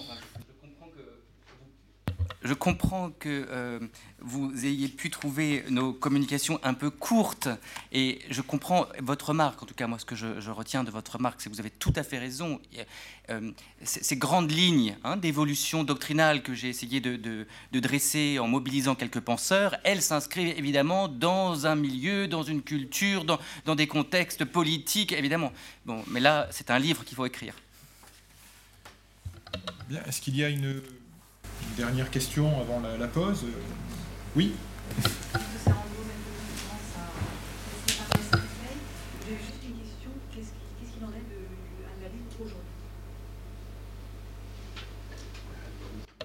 bah, le, le, handballisme aujourd'hui euh, reste encore euh, influent. Il est encore euh, en Arabie Saoudite, il est l'école juridique officielle reconnue. Donc il, est, euh, voilà, il, reste, minoritaire par rapport à l'ensemble de la communauté euh, sunnite. Bon, évidemment, euh, compte tenu de l'Arabie saoudite et du rôle qu'elle a dans la communauté musulmane à l'égard du pèlerinage, eh bien, il y a une influence qui s'exerce par ce biais en même temps, en même temps, c'est compliqué parce que euh, euh, le, salafisme, euh, les frères musulmans, enfin, ils ne se revendiquent pas d'une école juridique particulière de l'époque classique. Et donc, chacun aussi développe son, arsenal juridique, excusez-moi pour l'expression, enfin, de, théologie normative à partir des sources. Donc le handballisme, il reste euh, officiel dans certains pays, euh, bon, mais il est assez très marginal. juste une phrase de plus pour compléter ce que vient de dire Monsieur, Monsieur Pisani, c'est qu'au fond, depuis pas mal de siècles déjà, il faut distinguer entre le handballisme juridique, qui au fond est assez peu répandu, et le handballisme théologique, la lecture littéraliste du Coran, qui elle, par contre, l'est beaucoup plus. Non, mais c'est pas vraiment une question, mais on essaye évidemment d'y voir plus clair globalement, et je crois que vos communications nous ont, beaucoup apporté. Euh, et moi, je me volonté peut-être d'y voir plus clair, je voudrais peut-être rebondir sur un mot que, que, vous avez utilisé, qui est celui de réforme. Et je pense qu'il faut distinguer qui parle de réforme. C'est-à-dire que les acteurs, en effet, parlent de réforme, mais on voit bien que si on utilise le terme réforme, on essaye de le tirer vers un sens plus conceptuel, c'est une réforme qui ressemble en réalité à du traditionnalisme. Je veux dire par là que une réforme d'un point de vue conceptuel, ça voudrait vouloir dire une sorte d'adaptation au temps contemporain, comme l'a été en son temps, on va, fêter le, le, cinquième centenaire, enfin on l'a commencé d'ailleurs en Allemagne, le cinquième centenaire de la réforme protestante, où je pense aussi à la réforme juive du XIXe siècle, c'était une réforme d'adaptation, on a essayé d'adapter la tradition à la modernité. Et là, évidemment, dans l'usage par les acteurs du terme réforme, il y a quelque chose qui peut induire en erreur, parce que c'est une réforme qui est en fait un traditionnalisme, si on entend au sens euh, plus conceptuel. Et je pense qu'il faut simplement bien distinguer, il y a réforme et réforme, c'est-à-dire que les nouveaux penseurs de l'islam auxquels vous avez fait référence, ils sont dans ce sens-là réformistes, au sens où ils essayent d'adapter au temps contemporain. Mais ils ne sont pas réformistes au sens où prenons réforme comme Rachid Rida, qui est une fausse réforme, si je puis dire, en ce sens conceptuel. juste simplement pour insister sur cette nuance qu'il faut avoir pour savoir dans quel sens on utilise le mot réforme. C'est-à-dire la réforme par l'acteur n'est pas évidemment la réforme telle qu'on peut l'entendre d'un point de vue conceptuel. Dans, les, dans les deux cas, en fait, en arabe, on parle de tajdid, hein, et c'est à la fois donc cette adaptation au monde moderne, mais c'est aussi, on parle aussi de tajdid, qui est dans le cas du fondamentalisme islamique un taqlid, c'est-à-dire euh, un, retour aux sources et dans son imitation, imitation des anciens. Très bien, ben, merci beaucoup pour ces, deux présentations. Alors, nous avons 15 minutes de, pause café et puis nous reprenons le, débat. Très bien, donc nous allons euh, poursuivre cette deuxième partie de, la matinée avec deux interventions, donc celle de Samir Amral qui va intervenir tout de suite et ensuite celle de Laurent Bonnefoy. Donc ils auront, euh, pardon, ils auront 30 euh, minutes chacun. N'y voyez pas une injustice vis-à-vis du temps, mais tout simplement une, euh, je pense qu'un découpage qui a été fait et qui leur donne un peu plus de temps pour leur présentation. Donc on va commencer tout de suite avec la présentation de Samir Amral, qui est donc chercheur auprès d'un think tank que je laisse, s'il veut le préciser, notamment sa, ligne idéologique, euh, sans quoi c'est pas nécessaire pour aujourd'hui. Donc il est à Bruxelles, il est spécialiste du salafisme et il va intervenir sur violence islamique, hégémonie et domination. Quel lien pour quelles conséquences? Merci beaucoup. Merci beaucoup, merci à Sciences Po, merci à pour avoir eu la gentillesse. Attendez, voilà, gentillesse, vous m'entendez? C'est bon Super la gentillesse euh, de, m'inviter et de me donner ainsi l'occasion de présenter mes travaux. Louis disait, parlait de l'orientation idéologique euh, du think tank. Alors, par preuve de transparence, il n'y voyait aucun mal et aucune démarche prosélyte de ma part, c'est un think tank néoconservateur. Voilà, comme ça les choses sont dites. Euh, voilà. Alors, si vous voulez, ma présentation va essayer de faire le pont entre ce qui a, entre ce qui a été dit ce matin et euh, une approche, si vous voulez, beaucoup plus anthropologique et beaucoup plus politologique s'agissant de la question de la violence au nom de l'islam. Il est important, si vous voulez, euh, d'essayer de réfléchir ensemble sur la place de la variable religieuse dans euh, l'équation de la radicalisation. Et de manière schématique, si vous voulez, vous avez deux positionnements très clairs, très marqués, qui sont par moments antinomiques, mais qui en même temps, si vous voulez, euh, pose question quant à la place euh, du facteur religieux dans les processus de radicalisation. Vous avez d'abord une position défendue par euh, Gilles Kepel qui considère que les processus de radicalisation sont avant tout le fruit d'une lecture que l'on pourrait qualifier entre guillemets d'étriquée de l'islam, qu'il y a pour lui une sorte de continuum entre fondamentalisme islamique et islamiste et passage à l'acte. Donc autrement dit, les personnes qui basculent dans la violence au nom de l'islam ont passé ou ont une lecture, si vous voulez, littéraliste et fondamentaliste de l'islam. Et donc, et de l'autre côté, vous avez le positionnement d'Olivier Roy qui considère que euh, cette lecture est un, peu, est un peu trop essentialisante et que l'islam vient justifier a posteriori une radicalité portée par l'individu. Donc vous avez deux positionnements. Un positionnement, si vous voulez, concernant la question de la variable religieuse qui considère que cette variable est une variable ex ante qui intervient avant pour pouvoir expliquer les processus de radicalisation. Autrement dit, la variable religieuse est une variable qui nourrit les processus de radicalisation, donc c'est une racine. Et de l'autre côté, vous avez le positionnement d'Olivier Roy qui considère que finalement, l'islam est un vernis. Alors, pour ma part, il me semble que la question de la variable religieuse est importante pour comprendre les processus de radicalisation et je vais m'expliquer pourquoi. Euh, je pense que l'on ne peut pas comprendre ces processus de radicalisation si on fait l'économie de la variable religieuse pour une simple et bonne raison, c'est que cette variable religieuse ne doit pas être comprise à travers les processus, si vous voulez, de réislamisation, mais par rapport à ce qu'on appelle, ou le sociologue Omeru Marunju parle, parle de paradigme de la violence, le paradigme de l'hégémonie fondée sur la domination. Autrement dit, vous avez, si vous voulez, ce paradigme ou la problématique du radicalisme religieux euh, s'ancre à la fois dans l'histoire de la production d'une vision du monde fondée sur l'hégémonie et la domination. Et c'est quelque chose que l'on retrouve parfaitement dans le droit musulman classique et dans toutes les exégèses islamiques. Cette idée de domination portée non seulement par les partisans d'un islam militant, par les partisans d'une approche littéraliste de l'islam, mais également par les tenants d'un islam que l'on pourrait qualifier d'institutionnalisé. Et donc c'est quelque chose qu'on le retrouve dans toutes les tendances de l'islam confondu.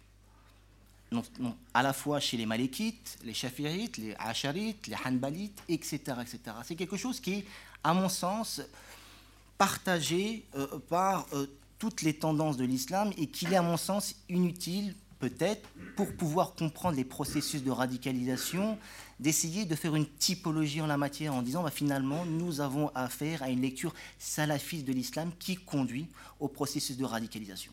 Ce qui me semble déterminant pour pouvoir comprendre, si vous voulez, la place du religieux dans ces processus de radicalisation, c'est le paradigme de l'hégémonie fondée sur la domination.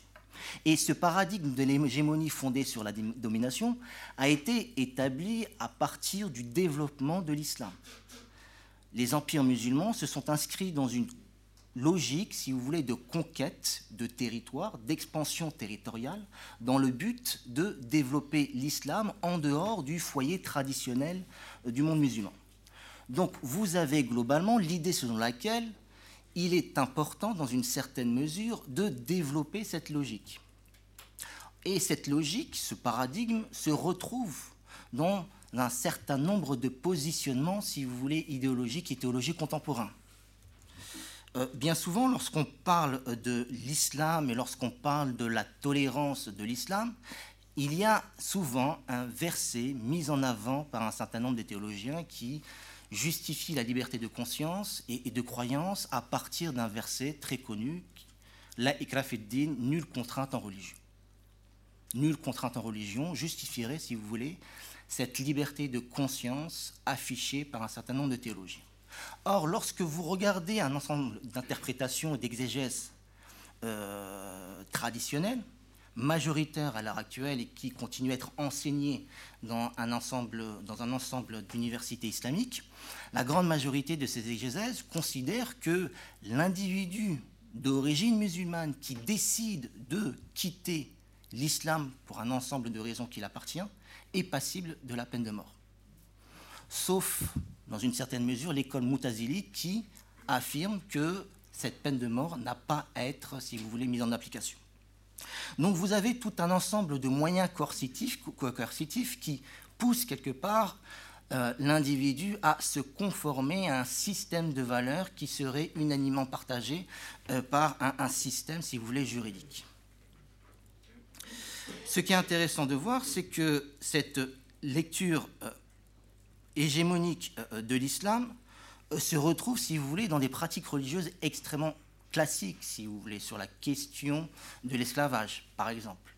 Lorsqu'on parle, si vous voulez, du positionnement de l'islam par rapport à l'esclavage, force est de constater que ce positionnement est à la fois partagé par l'État islamique, qui va justifier, de point de vue islamique, euh, la nécessité de mettre en esclavage les individus, mais vous retrouvez ce type de positionnement dans des positionnements extrêmement classiques.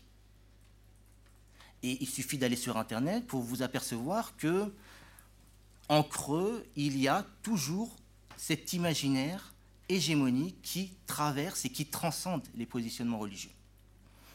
Sur la question, par exemple, du kafara, la possibilité pour un musulman de rattraper son jeûne lorsque celui-ci décide euh, de rompre son jeûne de façon volontaire. Vous avez trois possibilités. La première, c'est libérer un esclave, par ordre de priorité. La seconde, c'est jeûner 60 jours pour rattraper le jour manqué. Et le troisième, la troisième possibilité offerte aux musulmans qui a rompu volontairement son jeûne, c'est de donner euh, de la nourriture à 60 pauvres. Donc vous voyez bien que, si vous voulez, cette, ce paradigme hégémonique continue quelque part à irriguer l'imaginaire politique des théologiens, et cet imaginaire politique tend à se répercuter, si vous voulez, sur les pratiques religieuses des musulmans de base, même les plus modérés. Vous avez, si vous voulez, par exemple, on peut donner l'exemple euh, de Youssouf el-Qardawi, compagnon de route euh, des frères musulmans, très connu dans les milieux islamiques européens, dans la mesure où celui-ci anime de façon régulière, jusqu'à une date récemment, une émission qui s'appelle Sharia ou Al-Hayat, la charia et la vie, où il explique à une question posée par un téléspectateur sur la votation des minarets euh, en Suisse en 2009 que l'islam est par essence une religion hégémonique et que l'islam s'imposera à tous.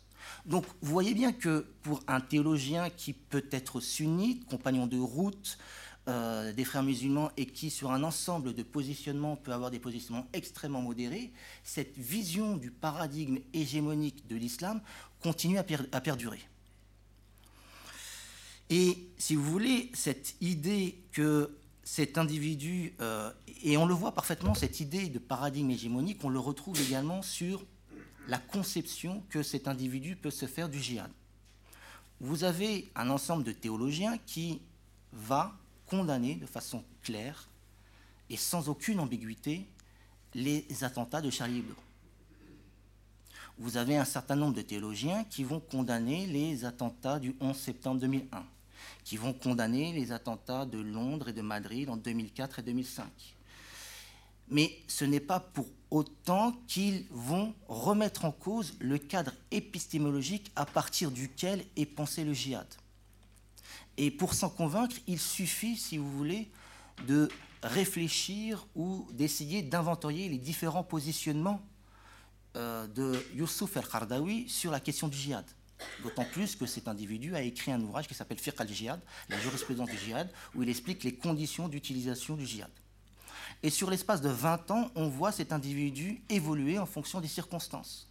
Dans les années 90, il va expliquer à une question posée par un, musulman sur la nécessité d'aller combattre en Algérie, lui ne va pas condamner de façon explicite ce qui se passe en Algérie, mais va essayer de trouver des explications qui permettent de justifier la radicalisation d'une partie de la frange islamiste. Donc il ne va pas condamner, mais il va trouver quelque part, va s'inscrire dans une démarche compréhensive. En 2001, 2004 et 2005, attentats de New York, Londres et Madrid, il va condamner ces attentats de façon claire et précise, en mobilisant tout un argumentaire religieux en disant que finalement, ces attentats n'ont rien à voir avec l'islam.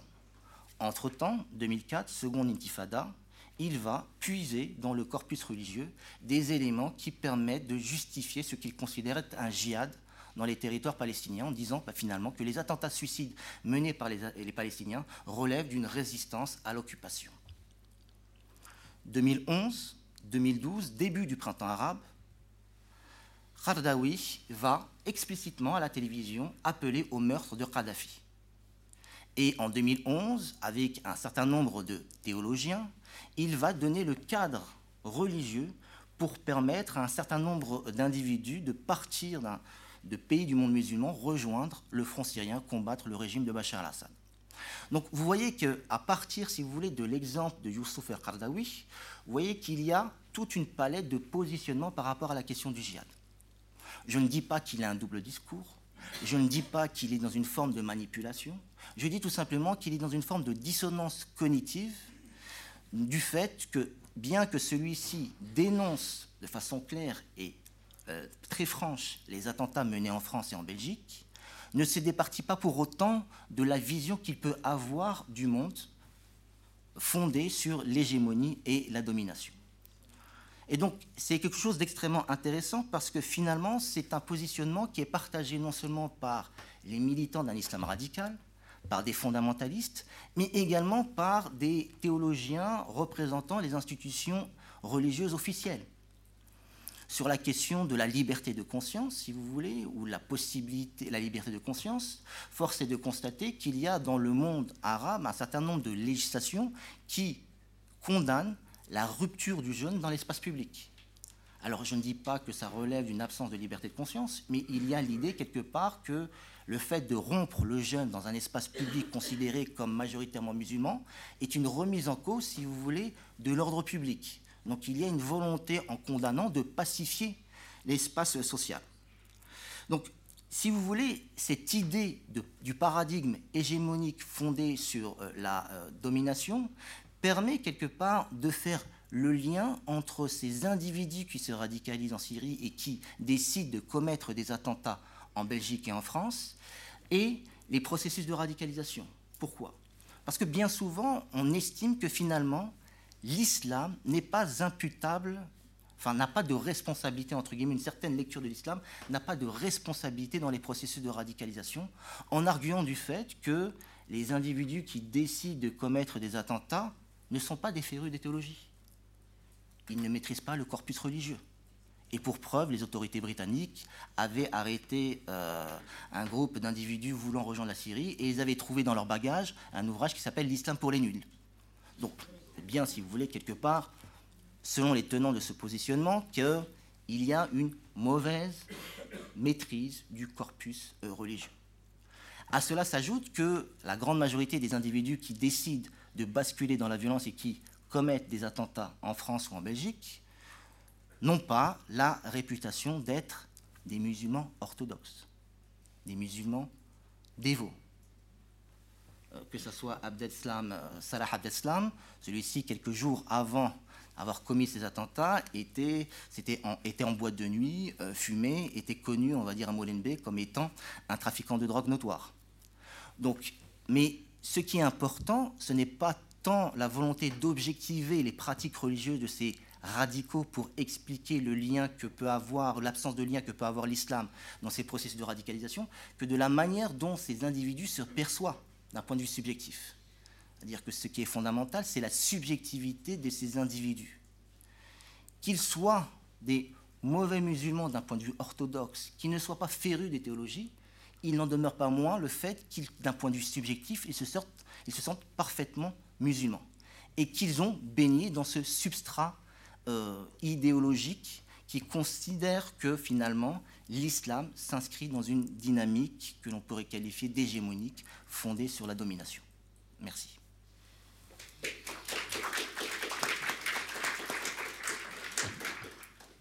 Merci beaucoup. Donc nous allons passer à la, deuxième présentation et nous aurons euh, d'autant plus de temps pour le débat.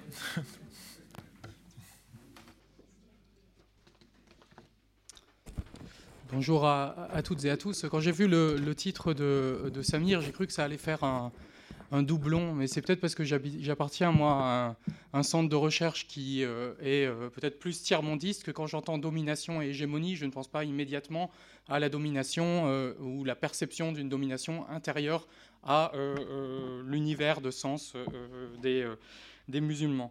Et moi, c'est bien sur ces, sur ces questions-là de domination, d'hégémonie que, je, que je, voudrais, je voudrais insister, parce que je pense qu'ils ouvrent un champ de, réflexion qui est, à mon sens, autre, qui n'est pas forcément contradictoire, mais qui me semble fondamental pour comprendre ce qui se passe, pour comprendre pourquoi des acteurs décident à un moment ou à un autre de recourir à la violence.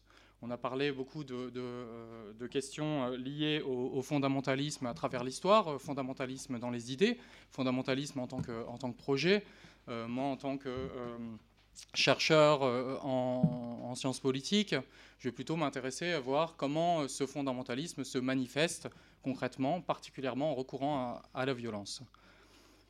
L'idée de placer justement les idées, les interprétations au cœur de l'analyse, euh, me semble personnellement un petit peu insatisfaisante. Euh, et elle me semble insatisfaisante dès lors que justement on veut s'interroger sur qu'est-ce qui fait qu'à un moment des acteurs décident de, passer à l'acte.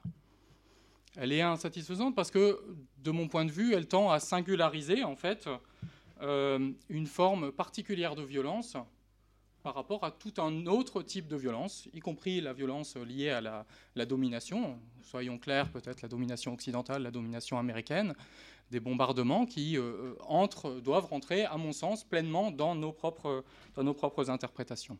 Et pourquoi est-ce que je dis que cette volonté de singulariser euh, euh, un type de violence qu'on appelle violence islamiste ou islamique, c'est insatisfaisant. On le voit notamment pour ce qui concerne tous les projets de déradicalisation qui ont eu lieu dans différents, dans différents terrains et qui ont tenté, souvent avec euh, bien peu de succès, de déradicaliser les individus en leur présentant une interprétation alternative.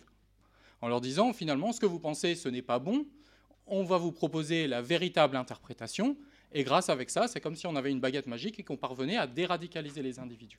Et c'est donc occulter totalement ce qui produit justement là, on pourrait dire euh, euh, la pertinence du point de vue des acteurs, hein, la pertinence d'un certain discours de violence. Alors pour euh, tenter euh, de dépasser euh, peut-être cette, approche, moi il me semble qu'il faut essayer d'adopter ce que moi j'ai appelé un, bon sens sociologique, qui donc vise à refuser la singularisation d'une violence particulière qu'on appelle le, euh, le, djihadisme. Alors ce euh, principe du bon sens sociologique euh, intègre tout d'abord la multiplicité des variables explicatives. Et ça, je pense que c'est quelque chose qui est important, qu'on oublie bien trop souvent quand on cherche à bâtir une théorie, quand on cherche à opposer des grandes, des grandes figures les unes aux autres, en faisant comme si finalement la complexité euh, du réel n'était jamais intégrée par ceux qui, ceux qui écrivent. Je pense qu'elle l'est fréquemment. Euh, il faut simplement accepter que oui, on a plusieurs variables. Ensuite, on peut établir une hiérarchie de variables, mais on n'est pas face à des interprétations qui seraient fondamentalement antinomiques. Et donc, je n'ai pas euh, fondamentalement à contester une lecture qui va dire, bah oui, les idées sont importantes, elles le sont, mais simplement ces idées-là sont constamment réinterpréter à la lumière d'un type de contexte.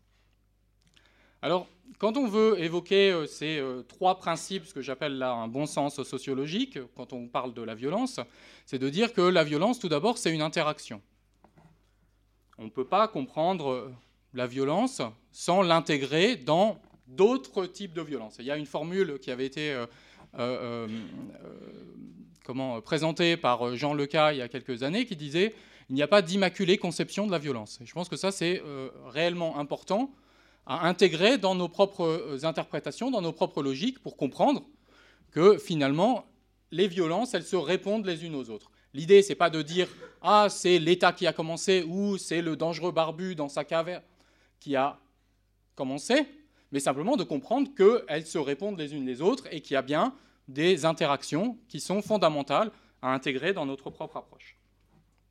La deuxième, euh, euh, le deuxième principe, c'est celui que la violence constitue un processus. Un processus signifie qu'il y a une entrée, il y a une sortie, et puis il y a une modélisation, une, une modulation pardon, de la violence selon les contextes, selon les lieux, selon le temps, une interprétation, et celle d'Al-Qaradawi, par exemple, ne signifie pas qu'il y a une incohérence, mais simplement que selon le contexte, on interprète différemment, selon le lieu où on est, selon les pressions qui sont exercées, qui sont des pressions policières, par exemple, on est amené à justement moduler cette violence. Et parfois, ce discours, moduler son rapport à la violence, et aussi, on le fait parfois de façon totalement inconsciente, c'est-à-dire qu'il n'y a pas forcément volonté de cacher, etc. On ne se rend pas compte justement, on peut avoir euh, un certain nombre de, tensions. Enfin, euh, le, troisième euh, principe est celui qui voudrait que l'expression de la violence est distincte de son mode ou de son vocabulaire de légitimation. Alors ça, c'est quelque chose qui est au cœur d'un certain nombre d'interprétations, notamment de, l'islamisme. C'est François Burga qui, évoque cette, cette question-là du parler musulman en expliquant que finalement le recours à un mode de légitimation, à un vocabulaire, ne préjuge absolument pas de la façon dont ce vocabulaire va être utilisé dans différents, dans différents contextes. Et cette idée-là que le parler musulman aurait une forme de puissance particulière, elle est bien prise en compte dans le sens où, évidemment, quand on parle des trajectoires de radicalisation, eh bien, elle se justifie, du point de vue des acteurs, davantage en ayant recours au vocabulaire propre à la religion musulmane, plutôt que, par exemple, derrière un étendard d'un club de foot. On comprend bien que là, s'il y a une puissance particulière, un poids particulier, une pertinence particulière, elle est liée à une dimension historique, parfois liée aussi à l'hégémonie ou la façon dont euh, la, colonisation a pu euh, influer aussi les cadres de représentation. Et puis elle est liée aussi à des données euh, peut-être qu'on peut qualifier de, culturelles. On est prêt à en, discuter. Alors un autre qui n'est pas, pas, réellement un principe, mais qui est un, cadrage peut-être, je ne sais pas, j'ose pas dire théorique, mais un, cadrage au moins dans la façon dont on va appréhender les questions de, la violence, c'est donc de comprendre que s'il n'y a pas d'immaculée conception de, la violence, on est face à une forme de continuum, c'est-à-dire que les acteurs, quand bien même ils vont pouvoir se référer à un discours qui semble justifier la violence, eh vont eux-mêmes moduler des types de violence selon le propre, le propre contexte. C'est-à-dire que qu'est-ce que ça veut dire, par exemple, que d'être membre d'Al-Qaïda? Moi, je ne, je ne, vois pas ce que ça peut vouloir dire entre simplement aider, par exemple, un cousin ou un, ou un frère à acheter des armes, le financer, ou bien aller euh, se faire sauter. Moi, je, je, conçois bien que là, on a face à toute une un forme de continuum, tout un tas d'attitudes qui ne sont pas comment, euh, intelligibles seulement en se référant à des idées, mais qui sont intelligibles en se référant à des propres trajectoires. Et ces trajectoires-là sont aussi importantes à prendre en considération, tout simplement parce qu'elles intègrent aussi des processus d'entrée et de sortie. C'est-à-dire qu'on peut très bien être à un moment adepte d'une forme de violence et puis tenter de se, de se rétracter par différents moyens. L'autre idée du continuum de la violence, c'est de dire que, évidemment, et quand on parle d'interaction, euh, la violence qu'on qualifie de djihadiste n'est pas la seule qui existe.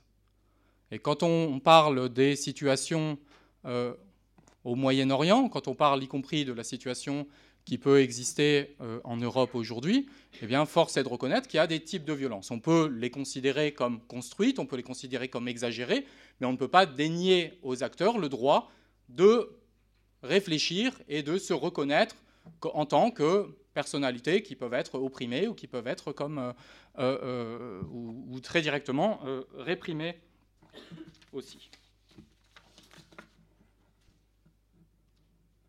Alors je vais, moi, pour, pour évoquer un petit peu ces, ces principes là et les mettre euh, en pratique, m'appuyer sur le cas que je connais le moins mal, qui est celui d'Al-Qaïda au Yémen, qu'on appelle Al-Qaïda dans la péninsule arabique.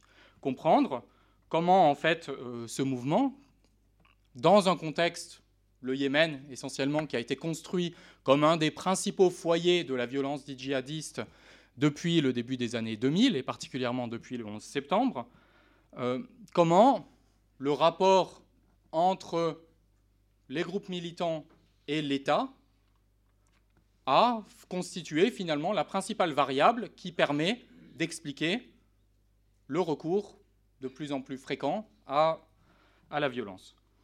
La violence euh, imputable à Al-Qaïda est longtemps, dans le contexte yéménite, restée relativement marginale avant de se débrider, notamment en euh, 2008, et j'y viendrai.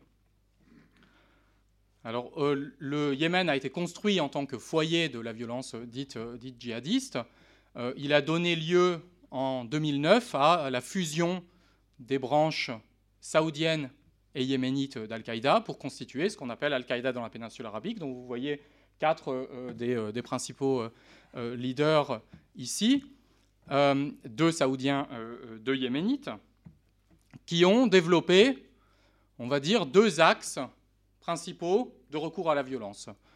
Un premier, qui est euh, de fait le plus important, qui a mobilisé le plus d'énergie de la part des militants et de personnes pour cibler euh, l'État et ses représentants, à travers euh, notamment des attentats, des attaques qui sont menées contre les, forces de sécurité. Et puis, il y a un deuxième axe qui est celui qu'on peut qualifier de capacité de projection de la violence hors des frontières ou contre ce qu'on appelle les euh, intérêts euh, occidentaux.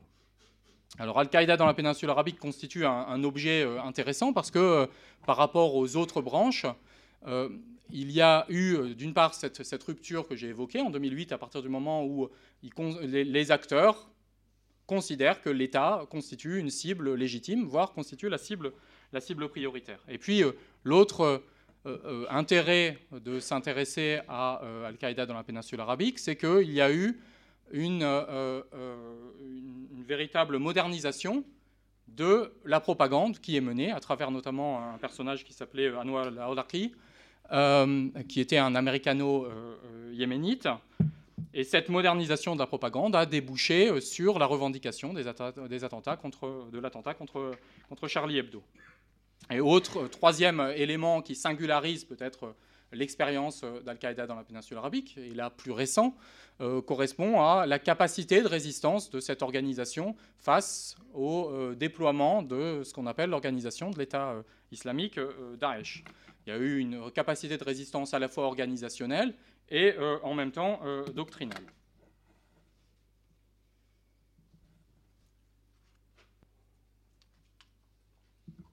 Alors, cette, la rapide chronologie que j'ai pu, j'ai pu vous livrer a insisté sur un point de, bascule, qui est 2008-2009, où je vous ai dit, il y a très clairement un engagement des militants en faveur du combat contre l'État.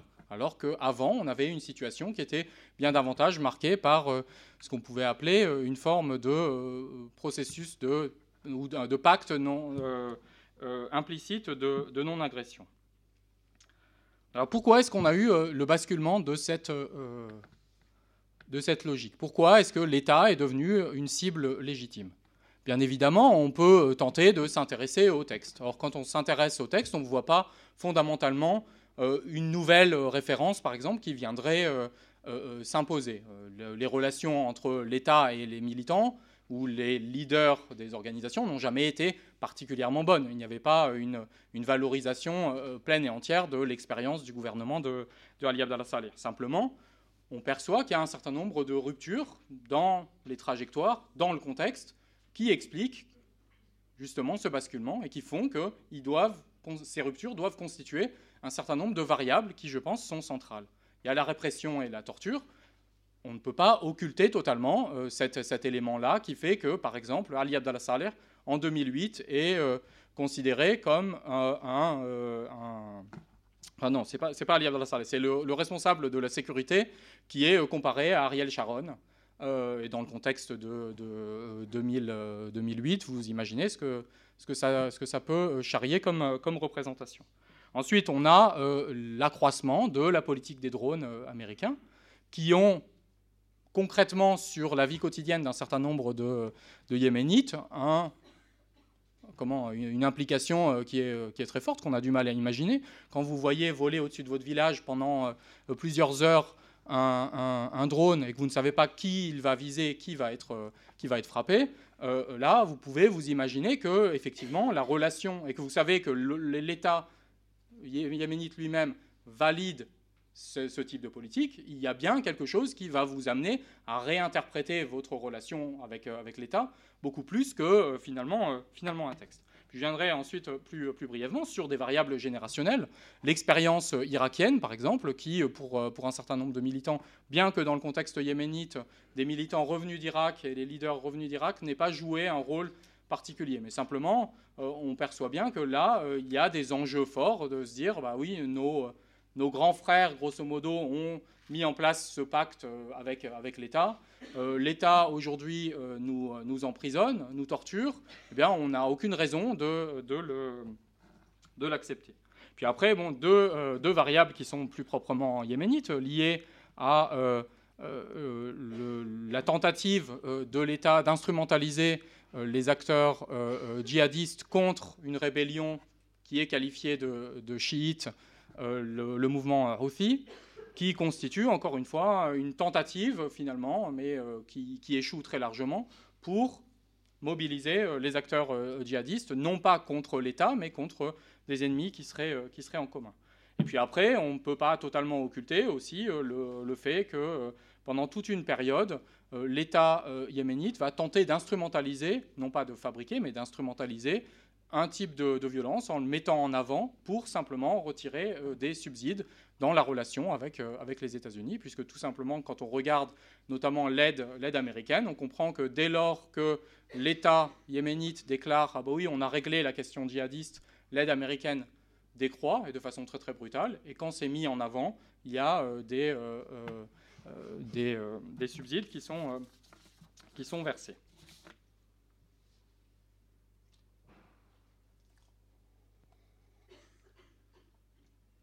Alors ça, c'est les variables que je vous ai indiquées. Insistez bien sur la dimension relationnelle. L'idée que, encore une fois, la violence ne naît pas de nulle part, mais elle provient de justement ces interactions. Et à mesure que finalement les militants ciblent l'État, eh bien, il est normal de, constituer que, de considérer que peut-être, ou il est attendu plutôt, que euh, l'État accroisse sa pression. Mais simplement, on entre je pense que les cas euh, euh, à travers le monde signalent bien qu'à partir du moment où on entre dans, ce type de relation-là, il est extrêmement difficile d'en sortir, puisque tout simplement la répression vient euh, accroître la légitimité de l'action qu'on va qualifier de, violentes ou de, terroristes, et l'inverse est également, également vrai. Alors la deuxième, le deuxième principe qui était celui de réfléchir à la dimension processuelle de la violence, c'est celle de constater que tout simplement les acteurs sont bien engagés dans à la fois ce que j'ai dit des processus d'entrée et de sortie, des processus qui sont parfois euh, très brutals, et eux-mêmes vont les moduler en fonction, du contexte. Alors je vous ai mis euh, là la photo euh, d'un jeune. Vous voyez qu'il y a très peu de raisons que de penser que quelques semaines plus tard, il, serait, il se ferait sauter au nom de l'État islamique près du gouvernement, des bâtiments du gouvernement à Aden. Euh, et, donc cette, cette image-là va tout simplement aussi signaler qu'on est bien face à des processus qui n'ont pas besoin forcément d'être infusés par des représentations théologiques extrêmement bien ancrées. On peut parfaitement étudier les euh, raisons dans la trajectoire, les types de ce qu'on pourrait appeler aussi des manipulations, mais tout simplement, on est face à une, impasse si on va seulement s'intéresser, évidemment, à la question euh, théologique.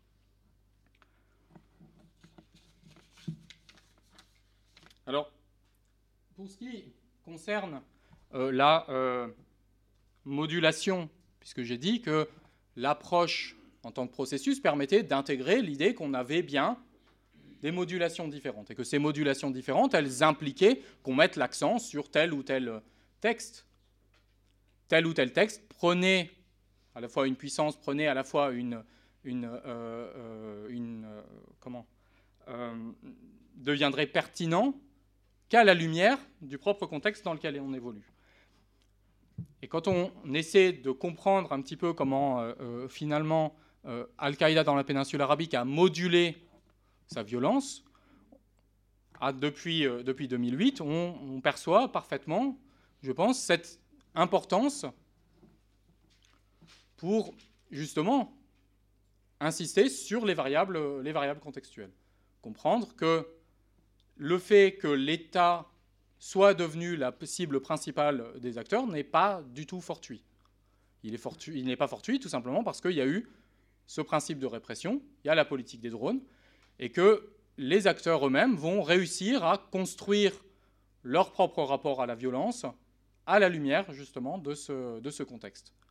De voir que face à un État qui légitime les drones, face à un État qui en plus donc blanchi des politiques de drones qui bombardent des civils parfois et qui n'émettent aucun type d'excuse, qui ne livrent aucun type d'information, les acteurs dits euh, djihadistes, donc Al-Qaïda dans la péninsule arabique, vont, eux, se positionner en tant qu'acteurs qui ont une forme de peut-être valeur ajoutée dans leur propre rapport à, à, la violence. Simplement dire, bah oui, vous avez face à vous un État féroce, nous, notre violence, elle est contrainte.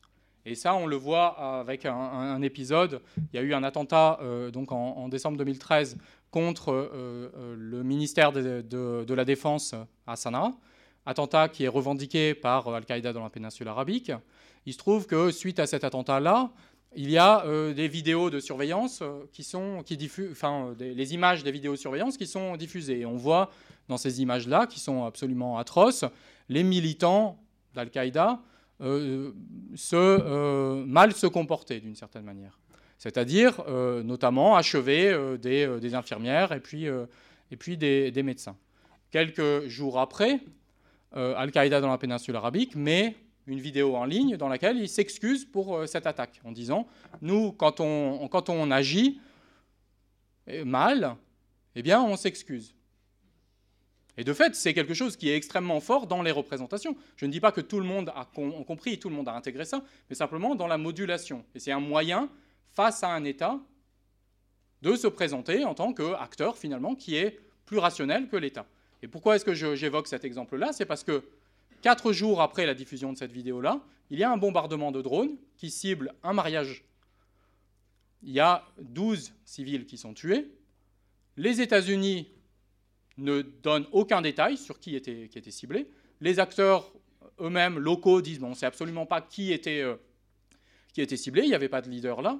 Et donc en donnant aucun détail, en ne s'excusant pas, on perçoit cette espèce de différentiel entre d'un côté un acteur qui se présente comme ayant un recours, euh, on va dire, rationnel à la violence, et de l'autre un État qui est un acteur froid et qui refuse de, s'expliquer là-dessus.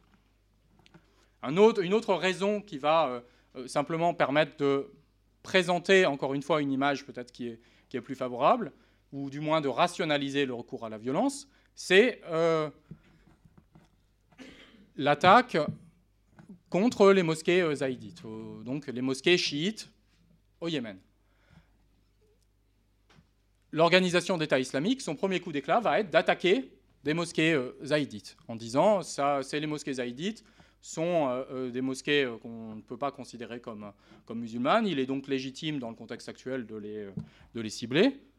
Al-Qaïda, immédiatement, le jour même des attaques, va déclarer non, nous, ne mangeons pas de ce pain-là, d'une certaine manière, nous considérons que la violence doit être encadrée. Cette justification, en fait, ou cette critique apportée au mode opératoire de l'organisation de l'État islamique constitue bien aussi un moyen à la fois de se légitimer, mais constitue également, et par-dessus tout, le produit en fait, de l'insertion dans un type de contexte qui a été fondé sur des relations entre euh, les Haïdites et euh, la majorité euh, sunnite chaféite qui n'ont pas été particulièrement conflictuelles. Et donc cette conflictualité, elle a besoin de se construire à travers, à travers l'histoire.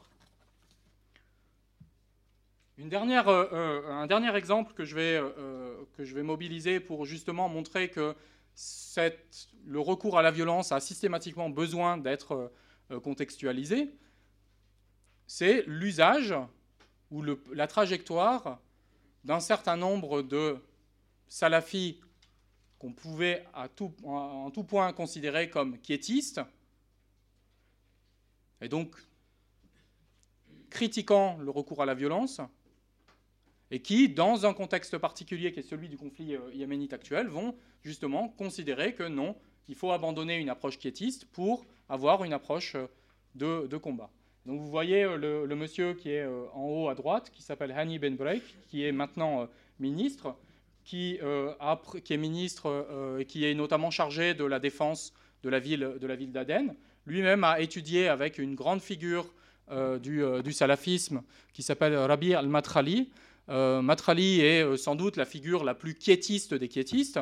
Euh, dans son rapport euh, à l'État, dans son rapport à l'allégeance automatique euh, à l'État, alors que lui est aujourd'hui dans une, dans une situation de combat. Et ce qui est particulièrement intéressant, c'est quand on constate que selon, on va dire, l'origine géographique des différents salafis, ils vont adopter des trajectoires qui sont très différentes en rapport avec le conflit. C'est-à-dire que une autre figure du, champ, du quiétiste, qui s'appelle euh, Yahya al-Hajouri, donc un yéménite, lui va, et un yéménite pardon, originaire du nord, soit dans les territoires qui sont majoritairement zaïdites, va considérer que la guerre euh, n'est pas une, nécessité, et pourtant il est réfugié en, Arabie saoudite, pourtant il a toutes les raisons d'être très opposé euh, fermement aux zaïdites du mouvement, euh, du mouvement houthiste.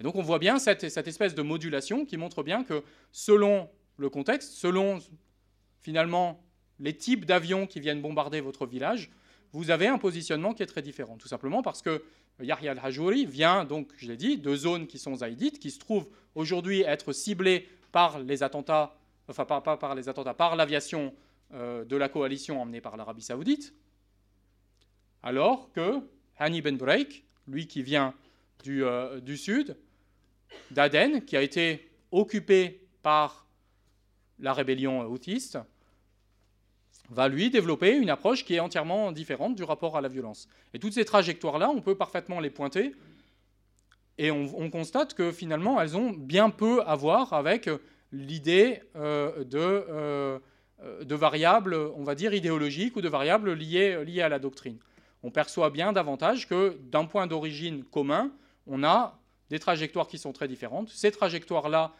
elles sont intelligibles seulement en prenant en, contexte, en prenant en considération le contexte et les interactions euh, de, de la violence. Je vous remercie.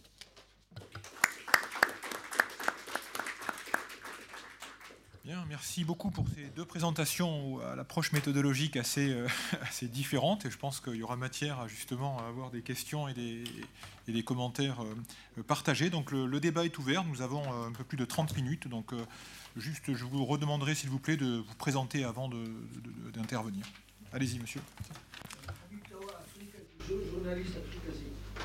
Je suis impressionné par l'exposé de M. Bonnefoy qui rentre dans les plus petits détails et qui omet un des facteurs les plus importants qui est le financement par l'Arabie saoudite de Al-Qaïda dans, la péninsule arabique, d'autant plus qu'ils font partie aujourd'hui de la coalition qui s'attaque aux Houthis, à Ali Abdallah etc. etc. C'est bien de donner des détails, mais à ce moment, il faut donner tous les détails.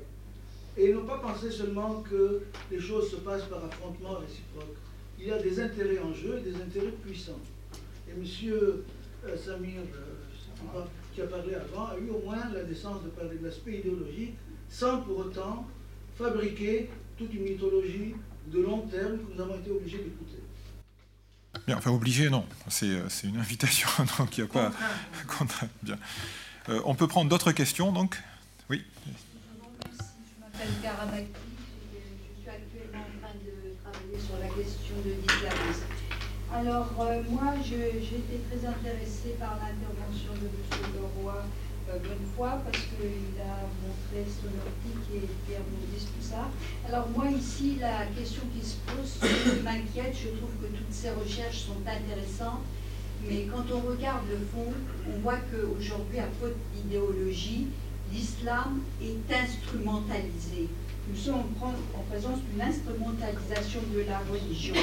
Alors c'est pourquoi ce matin j'ai posé la question au niveau du fondamentaliste islamiste et qui devient islamique. Donc vous avez montré que quand les circonstances l'exigent, ça passe. Alors euh, je voudrais savoir est-ce qu'on va aborder dans cette réunion euh, cette question euh, de macro en regardant d'en haut?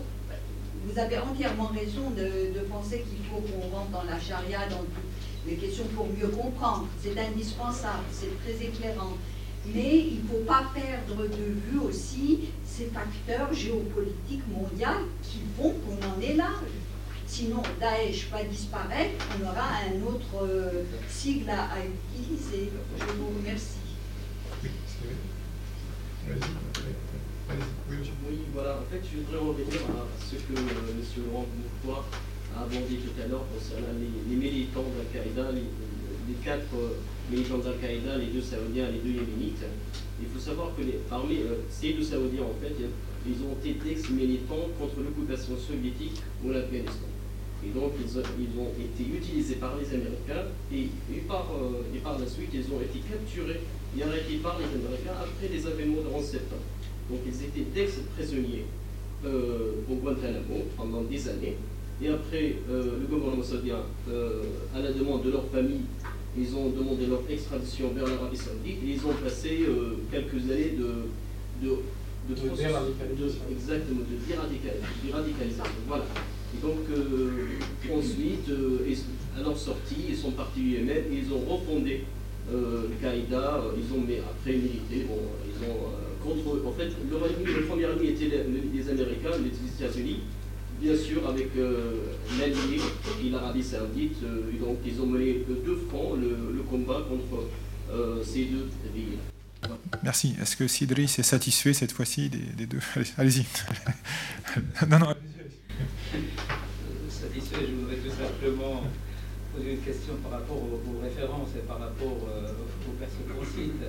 M. Samir Amra nous parle de Qaradawi. J'ai eu l'occasion d'entendre Qaradawi répondre à, un certain nombre de questions. Je n'ai pas entendu ces, propos qui appellent à la violence, bien au contraire. Donc, euh, ça, c'est une petite parenthèse. Moi, ce qui m'importe plus quand vous citez monsieur, monsieur Gilles Kepel, qui est toujours l'invité référence, j'aimerais bien savoir si vous avez connaissance des travaux d'un grand penseur marocain, de par sa, dimension, euh, ses études en prospective, Mahdi Manjara, ses travaux font autorité.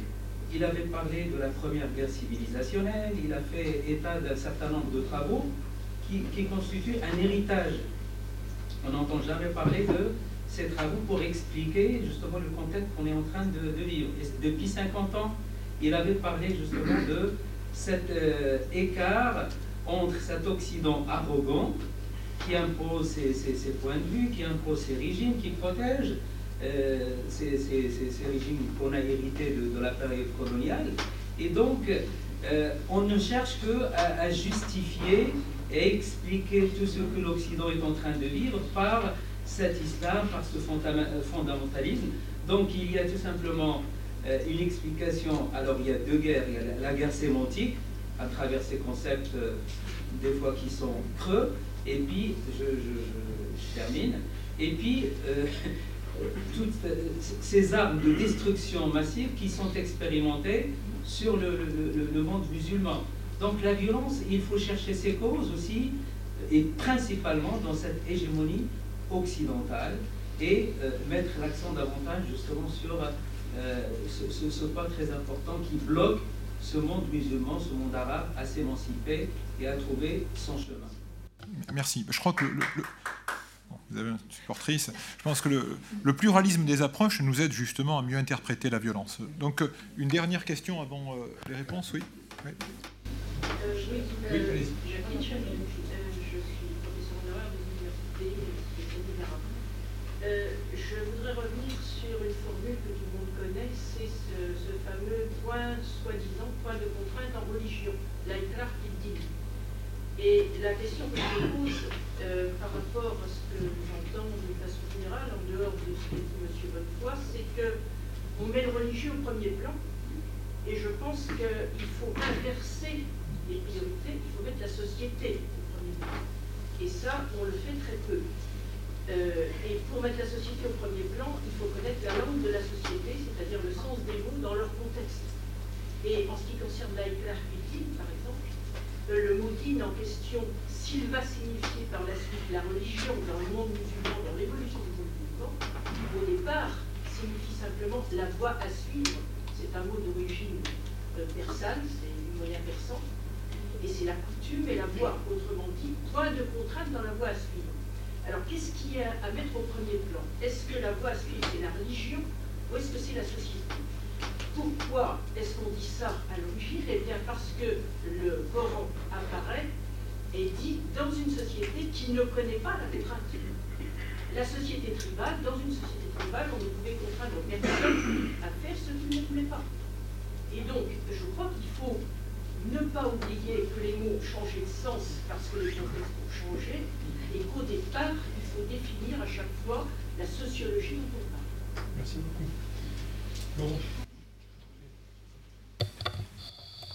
J'ai pas grand chose à, dire, je veux dire, sur votre, par rapport à votre, euh, votre, votre, question euh, assez, euh, assez agressive. Moi, il me, semble évident que la question des financements est significative, mais elle n'a pas nécessairement à être placée au cœur d'une approche, tout simplement parce que quand on connaît justement la société yéménite notamment, on perçoit bien que la violence n'a pas besoin euh, d'argent, euh, comment, euh, de, mobiliser des sommes qui sont, qui sont absolument, absolument centrales. Et puis quand on connaît aussi le ressentiment des Yéménites à l'égard des Saoudiens, on perçoit bien qu'il y a bien une capacité aussi d'instrumentalisation de relations qui peut-être ou de financement qui peut-être existent, mais en même temps, moi je ne suis pas un enquêteur euh, capable d'entrer dans, les, comptes en banque ou de, les déconstruire. Euh, mais je constate simplement que pour moi, ce n'est pas une variable qui est absolument, euh, fondamentale. D'autre part, quand on, va parler, j'ai vu tout à l'heure que ça vous fait rire le fait de savoir qu'un certain nombre de... Enfin, les, leaders d'Al-Qaïda dans la péninsule arabique étaient passés par le processus de déradicalisation. Justement, c'est pour montrer que ces processus-là n'ont pas bien fonctionner, et non pas pour montrer qu'il y aurait une espèce de, vocation euh, maligne du, euh, gouvernement, euh, du gouvernement saoudien qui aurait simplement cherché à, ensuite les exporter, quand on sait que le, le pouvoir saoudien est lui-même la cible, la cible principale.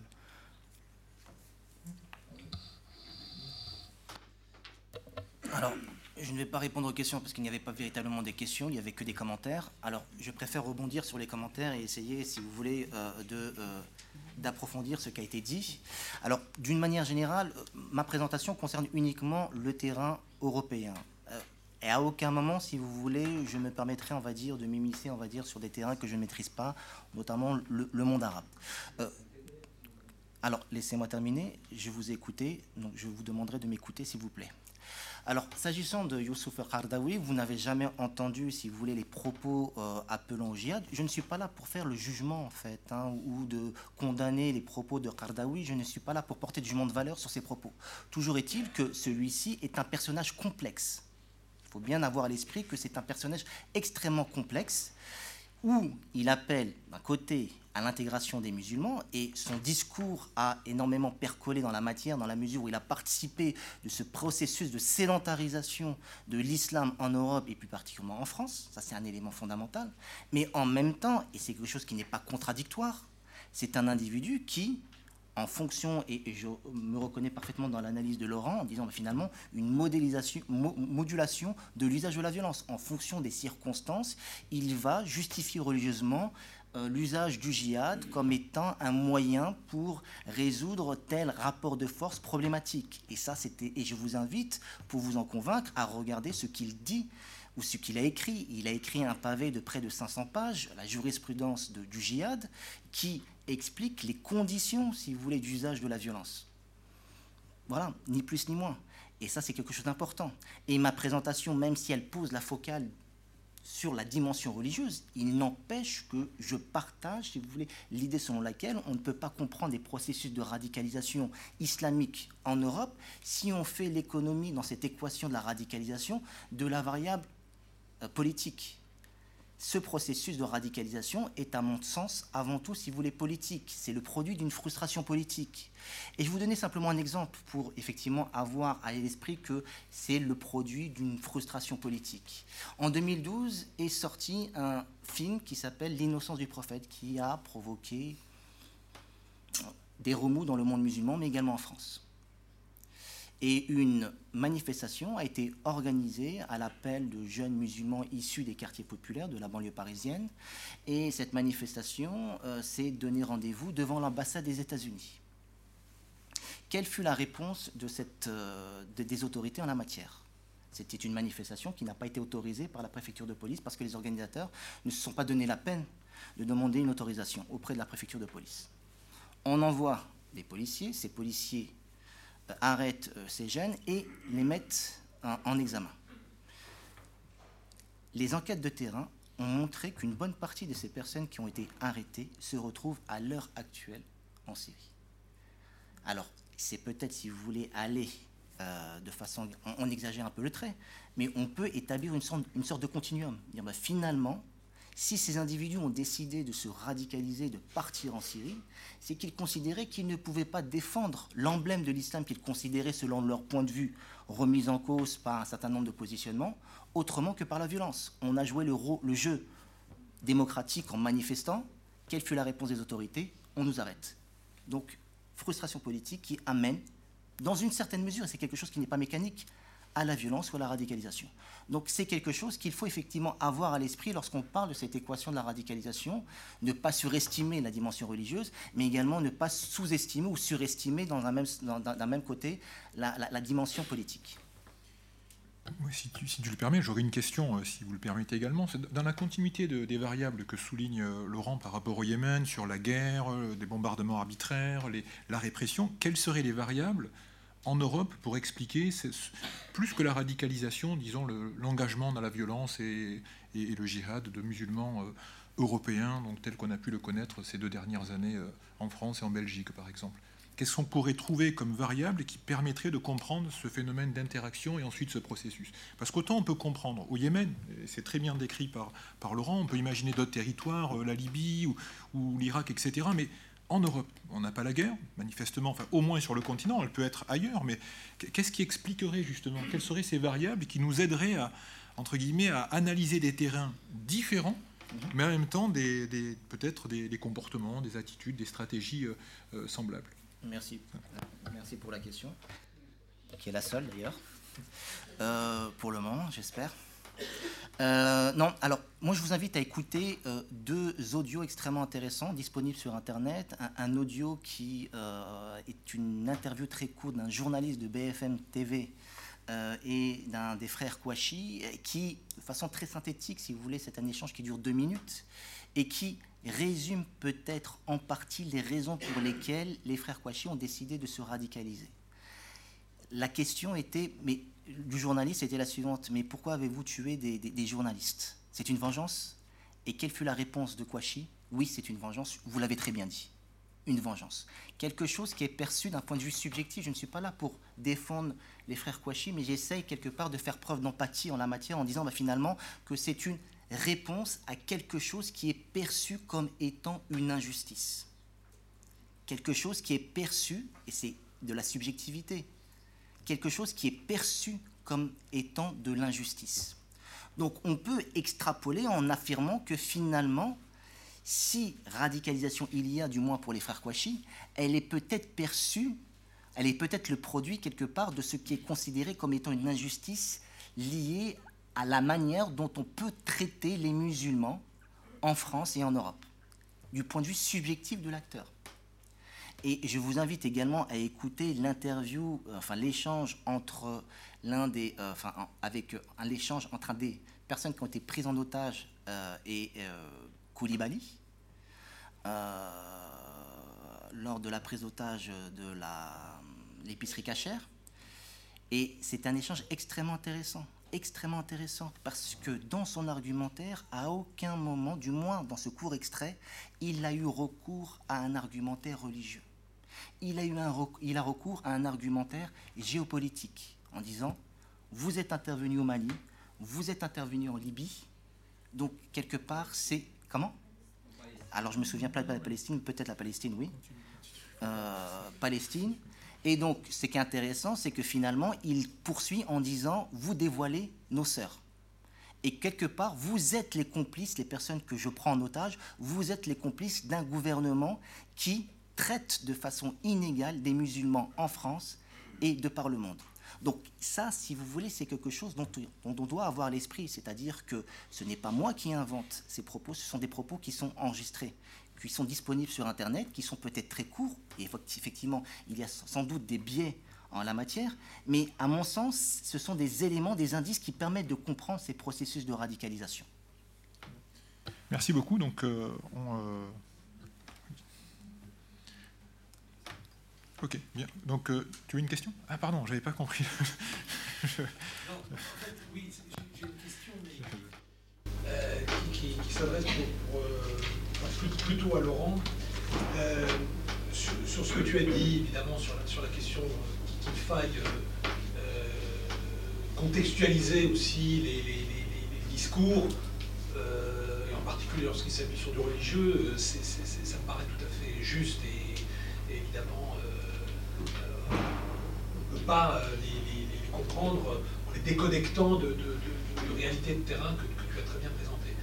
Mais j'aurais la question quand même dans l'autre sens. C'est-à-dire que moi, ça m'intéresserait quand même, un peu dans, la perspective aussi de, ce colloque, de, savoir ce que, euh, par exemple, euh, l'État islamique, la façon dont l'État islamique a justifié, j'imagine par une proclamation, quelque chose d'officiel, les attaques contre les mosquées zaïdites.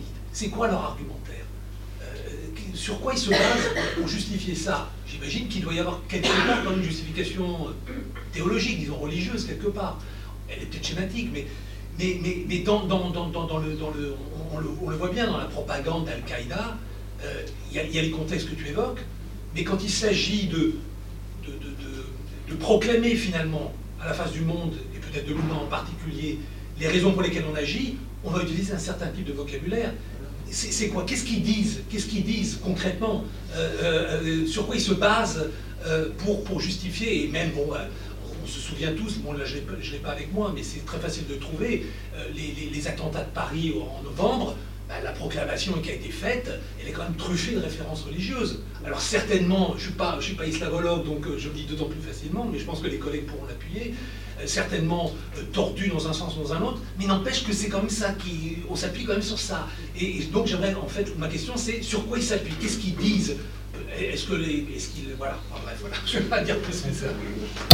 Non, mais euh, ce, qui, ce qui est intéressant, et puis ça, rejoint peut-être la, question un petit peu à la fois des étymologies et des, sociétés, euh, c'est que, euh, en fait, de, mon point de vue, ces, textes-là n'ont pas grand-chose de surprenant. C'est-à-dire que les références qui vont considérer que euh, les chiites n'appartiennent pas à la communauté, euh, musulmane, euh, ils existent depuis, les débuts de, l'islam. Simplement, ils vont être à un certain moment réactivés selon un propre contexte. Mais je veux dire, si en tant que musulman croyant, par exemple, la personne qui va lire le, la déclaration ne sera pas surprise de trouver, ces références-là. Elles appartiennent à effectivement certain, un certain imaginaire, mais tout simplement, elles vont pouvoir apparaître comme pertinentes dès lors qu'elles sont reliées à un type de contexte, à mais, même explicitement dans le texte, lié à euh, simplement, par exemple, la relation qui est établie avec, euh, l'Iran euh, par, les, par les chiites, par les, par les houthistes, qui euh, euh, est un puissant facteur de mobilisation dans un certain nombre de, euh, de, segments. Et, de, la même manière, après c'est peut-être moi parce que je suis pas suis pas islamologue, donc quand je quand je vais essayer moi de, de lire de lire une déclaration, très souvent on va avoir les versets ou bien les euh, les hadiths, et puis ensuite Amma Barad, et, ensuite, et moi, c'est effectivement plus ces questions-là qui vont, qui vont moins, moins m'intéresser. Mais je, dirais que je pense que c'est aussi le cas de pas mal de personnes qui eux-mêmes vont être en empathie par rapport à, par rapport à ces déclarations-là. Tout simplement parce que le, niveau, le niveau de connaissance n'est pas extrêmement euh, euh, fort. Alors il, y a eu des débats dans, parmi les euh, les clercs qui ont réussi à être débauchés par l'organisation de l'État islamique, euh, Al-Qaïda dans la péninsule arabique a eu, avec euh, notamment Harith al-Nadari, bon, ça va, va rien vous dire, mais c'est simplement le, premier qui a revendiqué l'attentat contre, contre Charlie Hebdo. qui a ensuite été tué par un, par un drone, lui a surjoué d'une certaine manière son aura en tant que, que clerc. donc il y a effectivement des enjeux qui sont, qui sont importants, mais dans le contenu, euh, il n'y a pas euh, tout simplement des découvertes ou bien une fulgurance qui est absolument euh, énorme. Le lien, il est établi plus avec la façon dont les acteurs vivent. et, c'est pour ça, je pense aussi, qu'il y a un, accent qui est mis fortement sur les enjeux, les enjeux locaux. Pourquoi est-ce qu'on va d'avant tout cibler, l'État yéménite Tout simplement parce que c'est lui qui apparaît comme le, comme le plus pertinent. Et d'ailleurs, à cet, égard-là, et c'est intéressant de voir combien à l'intérieur, il y a aussi des débats mais qui ne sont pas des débats du tout qui sont théologiques. Entre, quand on lit euh, ce qu'on appelle les lettres d'Abbottabad, là, donc euh, que Oussama Ben Laden a échangé avec un certain nombre de, ses militants. J'ai regardé celles qui concernaient le Yémen, c'est tout à fait intéressant de voir que euh, là, il y a une tension parce que Oussama Ben Laden dit non, non, non, ce qu'il ce qu'il faut, c'est cibler donc l'ennemi lointain, les États-Unis, et il faut être grosso modo accommodant avec le euh, l'État yéménite. Parce que si vous avez une situation de chaos, pire, ça, sera pire, ça sera pire que tout. Donc là, on perçoit bien l'espèce d'interprétation de, euh, divergente entre Al-Qaïda et l'organisation de l'État islamique, mais qui est plus une, une, considération tactique, on va dire. Euh, et les, les, le vécu, on va dire, des militants qui disent, bah non, nous, notre principale source d'oppression, c'est l'État. Et c'est rigolo parce que, enfin c'est rigolo parce que il y a euh, justement un échange où il dit, euh, Oussama Ben Laden leur dit, mais euh, oui j'ai vu que vous aviez attaqué un poste de police à tel endroit. J'espère que c'était pour des raisons défensives. Alors que ça ne l'était pas parce que justement il y a cette, cette image-là qu'on doit préserver la relation avec, avec l'État. Merci. Oui. Oui, je veux juste faire une un petit ajout à la question de M. Dikov, c'est quand même depuis 12 siècles, la majorité des docteurs sunnites considèrent les chiites comme des musulmans. Les, chiites ont toujours eu le droit d'aller à la Mecque faire leur pèlerinage. Donc je crois que la question est quand même légitime et vous auriez intérêt à voir quand même les textes qui sont produits pour dire que les chiites, les zaydites ou les autres d'ailleurs, ne sont pas des musulmans. C'est une accusation qui est extrêmement grave pour, euh, dans le cadre, disons, de la pensée elle, elle, est quand même... Euh, non, non, mais enfin, ce, ce, type de positionnement n'est pas surprenant euh, au sein de, ce, de, cette, de cette mouvance-là. Je ne sais pas comment. Euh, euh, mais mais c'est enfin, bien que ce soit la, la, majorité, ce n'est pas le cas. Et l'expérience, pourquoi est-ce que ça arrive simplement comme quelque chose qui paraît évident aux yeux, des militants, c'est tout simplement parce que aussi il y a eu euh, une expérience qui s'appelle l'expérience irakienne, qui a considérablement débridé et permis à peut-être des interprétations qui étaient totalement euh, hétérodoxes ou bien marginales de devenir, de, dans, certaines franges, absolument dominantes. On a bien vu comment le radicalisme, la radicalisation djihadiste sunnite facteurs divers, euh, dont tout de même euh, les facteurs politiques euh, semblent primer. mais qu'en est-il de la radicalisation djihadiste chiite Parce que bon, je crois que la mobilisation par l'Iran de milices chiites, de miliciens chiites dans, tout le monde chiite, ne peut être réduit à du mercenariat. il y a aussi des, miliciens chiites euh, qui vont euh, pas du tout pour des raisons euh, uniquement pécuniaires ou religieuses. Il y a aussi donc un djihad chiite dont on ne parle pas parce que pour le moment on aime bien les chiites parce qu'ils ne nous attaquent pas. Bon, ça, pourra changer. En tout cas, comme disait Gaston Defer en 83, il y avait une époque où on n'aimait pas ça. Donc est-ce qu'il y a une approche comparative possible entre les deux? Prend plusieurs questions et je, vous laisserai le répondre. Jean-Marie Guénois, je suis chargé des questions religieuses au Figaro. Et je suis frappé, j'ai une question concernant la méthodologie, j'ai rejoint votre remarque, M. Lecoq, que j'adresse à Laurent Bonnefoy. Euh, excusez euh, le raccourci, mais on a l'impression que, et ça rejoint aussi la, polémique entre Roy et, et, Keppel, que M.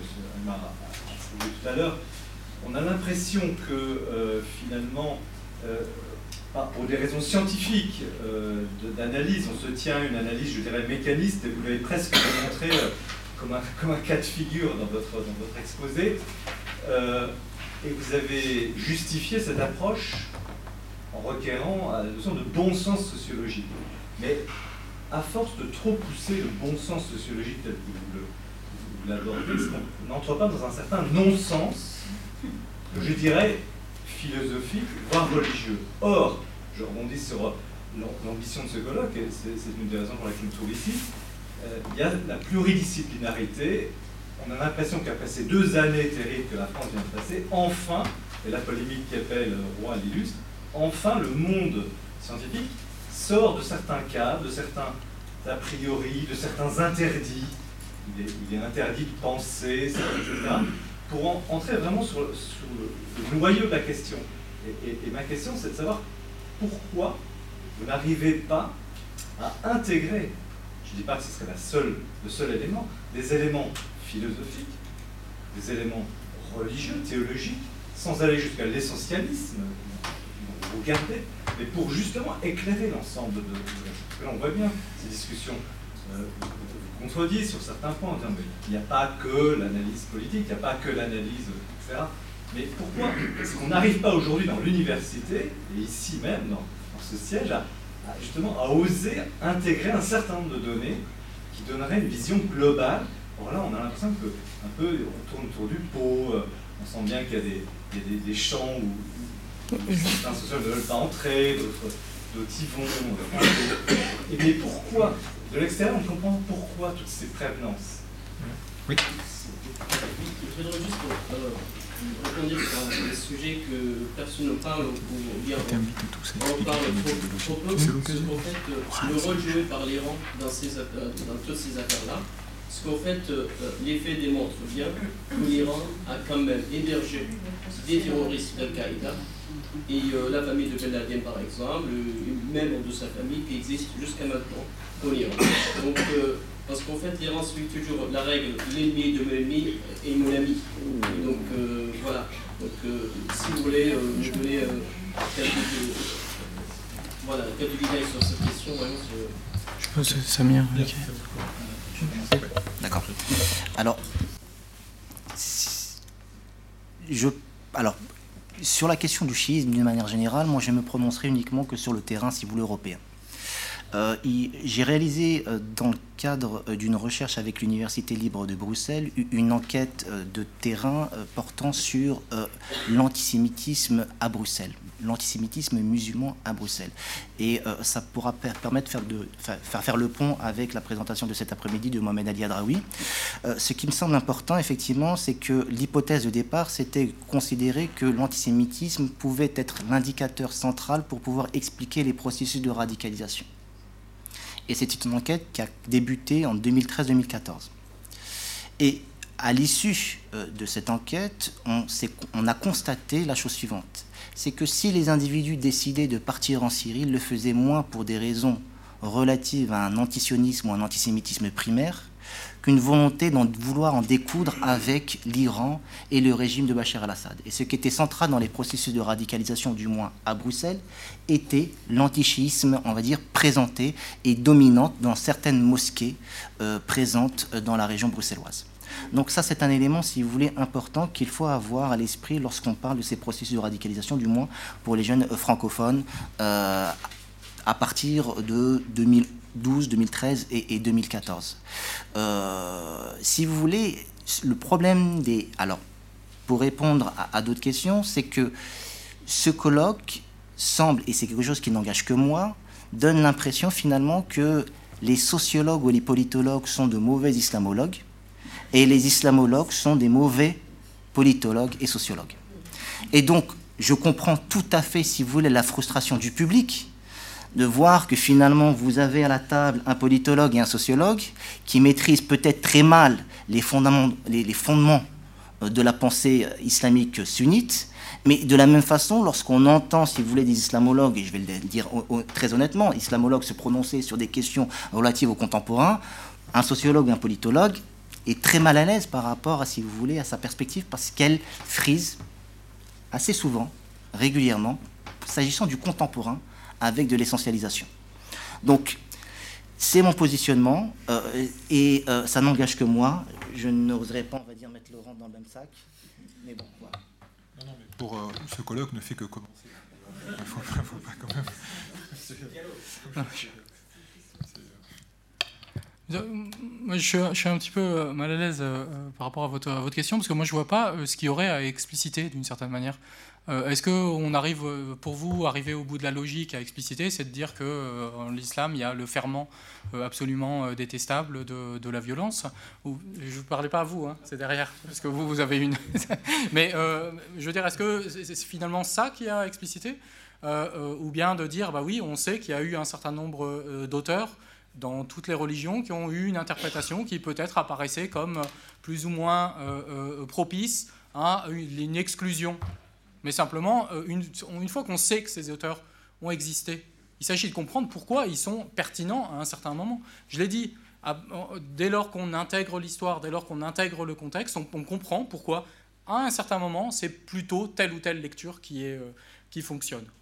Au niveau d'une société, au niveau des individus. Et quand on parle de frustration individuelle, on permet de comprendre non pas pourquoi ces textes existent, on doit considérer que c'est une donnée finalement, ces textes-là. Moi je, moi je pense, c'est une, méthode comme ça, bah oui, ils, existent, ils ont existé partout. Pourquoi est-ce qu'ils sont fonctionnels ou pas? Et non pas forcément que comment, par exemple, et, parce que ça aboutit à des non-sens. Je veux dire, quand on parle de là, euh, ce que euh, euh, l'interprétation de Gilles Kepel sur le rôle de Abu Moussa Bessouri, c'est un non-sens absolu. C'est un non-sens absolu pour les spécialistes de Abu Moussa Bassouri, ils disent mais non, on, a beau tourner dans tous les sens, on ne voit pas du tout en quoi ce serait, pertinent. C'est un non-sens absolu pour, du point de vue des acteurs, d'aller dire que les gens se sont radicalisés parce qu'il y a eu une, islamisation. Euh, euh, Samir a bien expliqué que oui, euh, fondamentalement, on a vu un grand nombre de cas de personnes qui n'avaient aucune socialisation à la religion. C'est l'immense majorité des cas. Ça, il faut le prendre en considération. Il faut bien essayer de comprendre, bah oui, pourquoi est-ce que brutalement, comme ça, une interprétation plutôt qu'une autre devient, pertinente.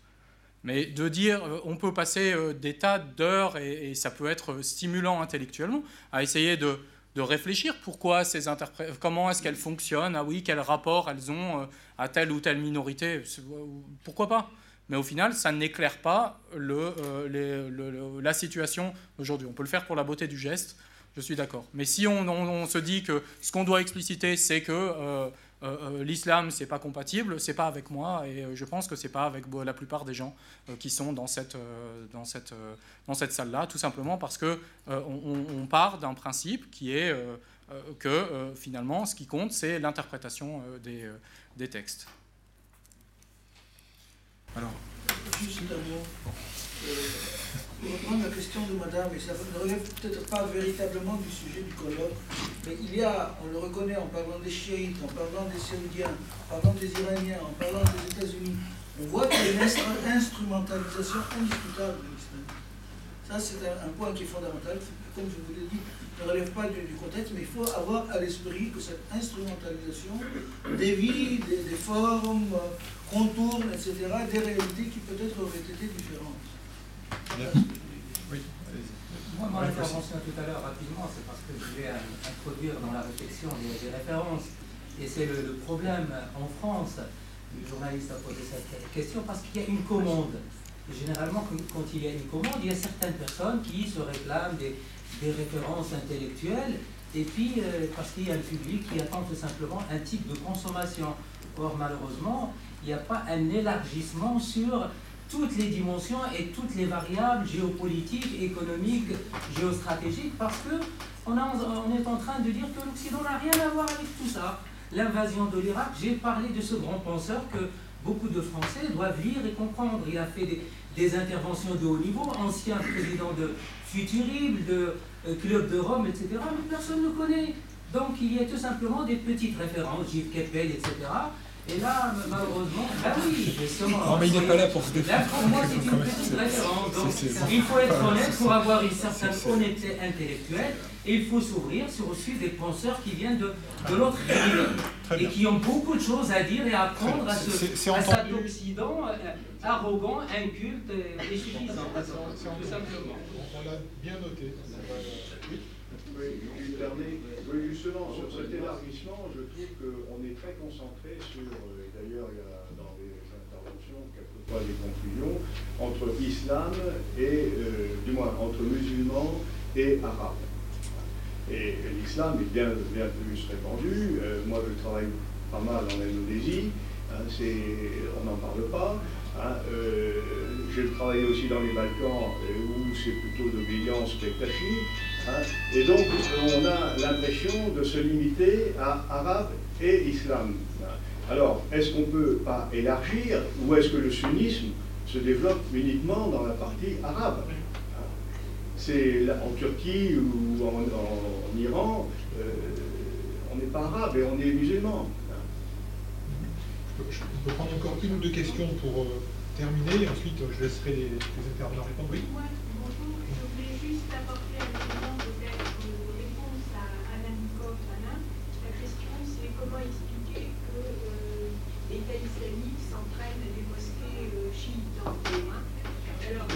La justification. Alors, euh, juste un petit point d'histoire, mais très très rapide. Le Xe siècle est considéré, a été considéré dans l'histoire de l'islam comme un siècle chiite et va susciter des réactions. Et ce que je voulais donner comme élément, c'est simplement un grand théologien musulman, le Ghazali, 11e, 12e siècle, qui va être sans doute un des premiers qui va théoriser une espèce de, de jihad intérieur à l'intérieur de et notamment dans un de ses livres, où il vise très clairement les schismatiques et, notamment les chiites. D'accord? Et cette tradition, qui ne va non pas, non pas cette tradition, ce début de, de théorisation, va évidemment euh, se poursuivre. Hein. Il va y avoir une tradition euh, d'opposition euh, frontale aux chiites, qui évidemment va laisser des effets durablement. Mais inversement, du côté chiite, même si la jurisprudence euh, chiite est postérieure à la sunnite, il va y avoir également, par exemple, un des grands juristes chiites, Ibn Babaway, qui va lui aussi, à sa façon, théoriser le combat contre les sunnites. Voilà, je voulais juste euh, apporter cette précision qui peut être un élément d'éclairage par rapport à ton interrogation. Au nom de quoi? Il y a hmm. une tradition qui a théorisé quand même euh, ouvertement et clairement ce conflit. Merci beaucoup. Bien, je vous laisse conclure, donc, euh, vous deux, si tu veux commencer, comme tu as... Non, bah, il, faut, il faut bien qu'il y en ait un qui commence alors. D'accord, bah, je, vais, me lancer. Euh, alors, c'est un peu difficile, on va dire, de, de conclure en fait, parce qu'il n'y a pas de, de, questions. Si tu peux me faire si tu pouvais me poser une question pour que je puisse rebondir, ce serait pas mal. Non, alors ce qui il me semble important, si vous voulez, c'est euh, à, mon sens euh, concernant uniquement euh, l'islam en Europe et les processus de radicalisation, c'est d'essayer tant faire se peut, même si la variable est, à mon sens, important d'un point de vue, enfin la variable religieuse est importante, d'essayer dans ces processus de d'essentialiser cela et de ne pas imputer, si vous voulez, à certaines lectures de l'islam l'exclusivité de ces processus de radicalisation. Pour une simple et bonne raison, c'est que le texte ne parle pas de lui-même, en fait. Les références théologiques qui appellent au djihad ne parlent pas d'elles-mêmes. Ce sont les individus qui font parler ces textes, pour paraphraser euh, le Ali, euh, le cousin et le gendre du prophète. Euh, toujours est-il que, si vous voulez, il y a un phénomène d'interaction, en fait, une dialectique qui s'opère entre le texte et l'individu. Et chose extrêmement intéressante, c'est qu'il y a véritablement un bricolage religieux, un bricolage religieux pour les références djihadistes, mais comme les références les plus néo-fondamentalistes. Et donc, vous pouvez, si vous voulez, lorsque vous essayez de comprendre l'individu uniquement qu'à travers son prisme religieux, le, le filtre religieux, vous avez du mal à comprendre, si vous voulez, ces parcours qui peuvent être en contradiction avec ces pratiques religieuses ou ces références religieuses. Pourquoi un, un, Salah Abdeslam décide de se faire exploser ou participe à un, un attentat suicide alors que celui-ci a, d'un point de vue de l'orthodoxie musulmane, une vie déviante? Parce que on doit mettre, si vous voulez, la variable du bricolage religieux. Et ce bricolage religieux permet de comprendre, si vous voulez, ces contradictions apparentes du point de vue du dogme. Mais dire qu'il y a une contradiction, c'est déjà se positionner en tant que moraliste en disant bah, finalement, ce qui relève du véritable islam, c'est ce type de comportement. Et chose extrêmement intéressante et importante, c'est que ces individus portent en elles-mêmes, ces individus portent en eux-mêmes une subjectivité. Et donc, je conclurai très rapidement, si vous voulez, avec une, anecdote qui permet de comprendre, si vous voulez, ces euh, contradictions et ces bricolages religieux qui peuvent, si vous voulez, euh, apparaître comme pas du tout cohérentes avec le dogme. Un, échange que j'ai eu il y a quelques années avec une personne qui se réclame du salafisme en France. Il était d'origine algérienne, d'une trentaine d'années, et à la question suivante de savoir s'il voulait quitter la France, il me dit oui, je veux quitter la France parce que j'estime que je ne peux pas élever mes enfants dans un contexte occidental parce que le contexte occidental est marqué par une sorte de permissivité sexuelle. Je veux partir pour pouvoir appliquer correctement mon islam. Et comme il était d'origine algérienne, je lui ai posé la question suivante, tu veux partir au Maghreb ou en Algérie? Il m'a dit non, je veux partir au Qatar. Et je lui ai dit, mais le jour où tu auras des enfants, dans quel type d'école tu voudrais les inscrire? Dans une école qatarienne? Il m'a dit non, jamais, je veux les inscrire à l'école française de Doha. Est-ce que c'est une contradiction? C'est du bricolage. Et ce qu'on retrouve parfaitement, si vous voulez, dans les processus de radicalisation islamique, d'une manière générale. Il a beaucoup de choses à dire. Je n'ai pas euh, grand-chose à ajouter simplement sur la, question des, tabous. C'est vrai que depuis, euh, euh, depuis grosso modo un an et demi, on entend beaucoup de choses aussi sur, sur l'université française, sur le, enfin, le livre de, Jean Birnbaum là, sur la gauche et l'islam, comme, comme quoi il y aurait effectivement une incapacité à s'intéresser réellement aux questions en lien avec avec l'islam ou avec, euh, ou avec la religion en tant que, en tant que déterminant. Mais ce n'est pas, pas, à mon sens, un, tabou, euh, euh, et je pense que c'est beaucoup plus simplement une, une, perspective qui est entièrement, entièrement différente qui est, que j'ai pu assumer là devant vous, à considérer que tous les, enfin grosso modo, les textes existent, les interprétations existent, mais qu'il s'agit simplement de voir comment elles, elles sont, elles sont pertinentes. Et donc il n'y a pas une espèce de rejet, une, euh, par contre, il y a effectivement peut-être un rejet qui existerait euh, si, euh, comme, comme je l'ai dit tout à l'heure, l'aboutissement d'une réflexion, ça serait de dire que bah, les musulmans ne sont pas dignes d'être d'être des nôtres dans, dans, la société, dans la société française. Et, et cette, cette approche-là, moi, elle me semble, et c'est quelque chose que je peux considérer comme, comme effrayant, elle me semble malheureusement plus tabou, notamment, dans, notamment dans la presse, quand on voit un certain nombre d'articles, de, de une, je ne sais plus, même la façon dont Éric Zemmour a à, un, espace médiatique, euh, Philippe de Villiers, où là on a euh, raison, je pense, de considérer d'une part que ce n'est plus, euh, tabou dans la société, et d'autre part que ça doit être considéré comme, comme effrayant quand on lit, je ne sais plus c'était sur Valeurs Actuelles ou, bien Le Figaro, ou c'était Ma France sans l'islam. Et c'est tout de même quelque chose qui. Pardon? Valeurs actuelles. mais euh, bon, euh, très bien. Mais, euh, mais, mais, simplement d'estimer que ça peut être un discours qui est à voix de chapitre et qu'on trouve sur les colonnes Maurice. Ou, on va éviter une radicalisation avec une interaction journalisme-chercheur qui n'est pas productive. Donc on vous remercie donc, tous les deux pour toutes vos questions. Et bien évidemment, on vous invite à 14h30 donc, pour la reprise de ce colloque. Merci.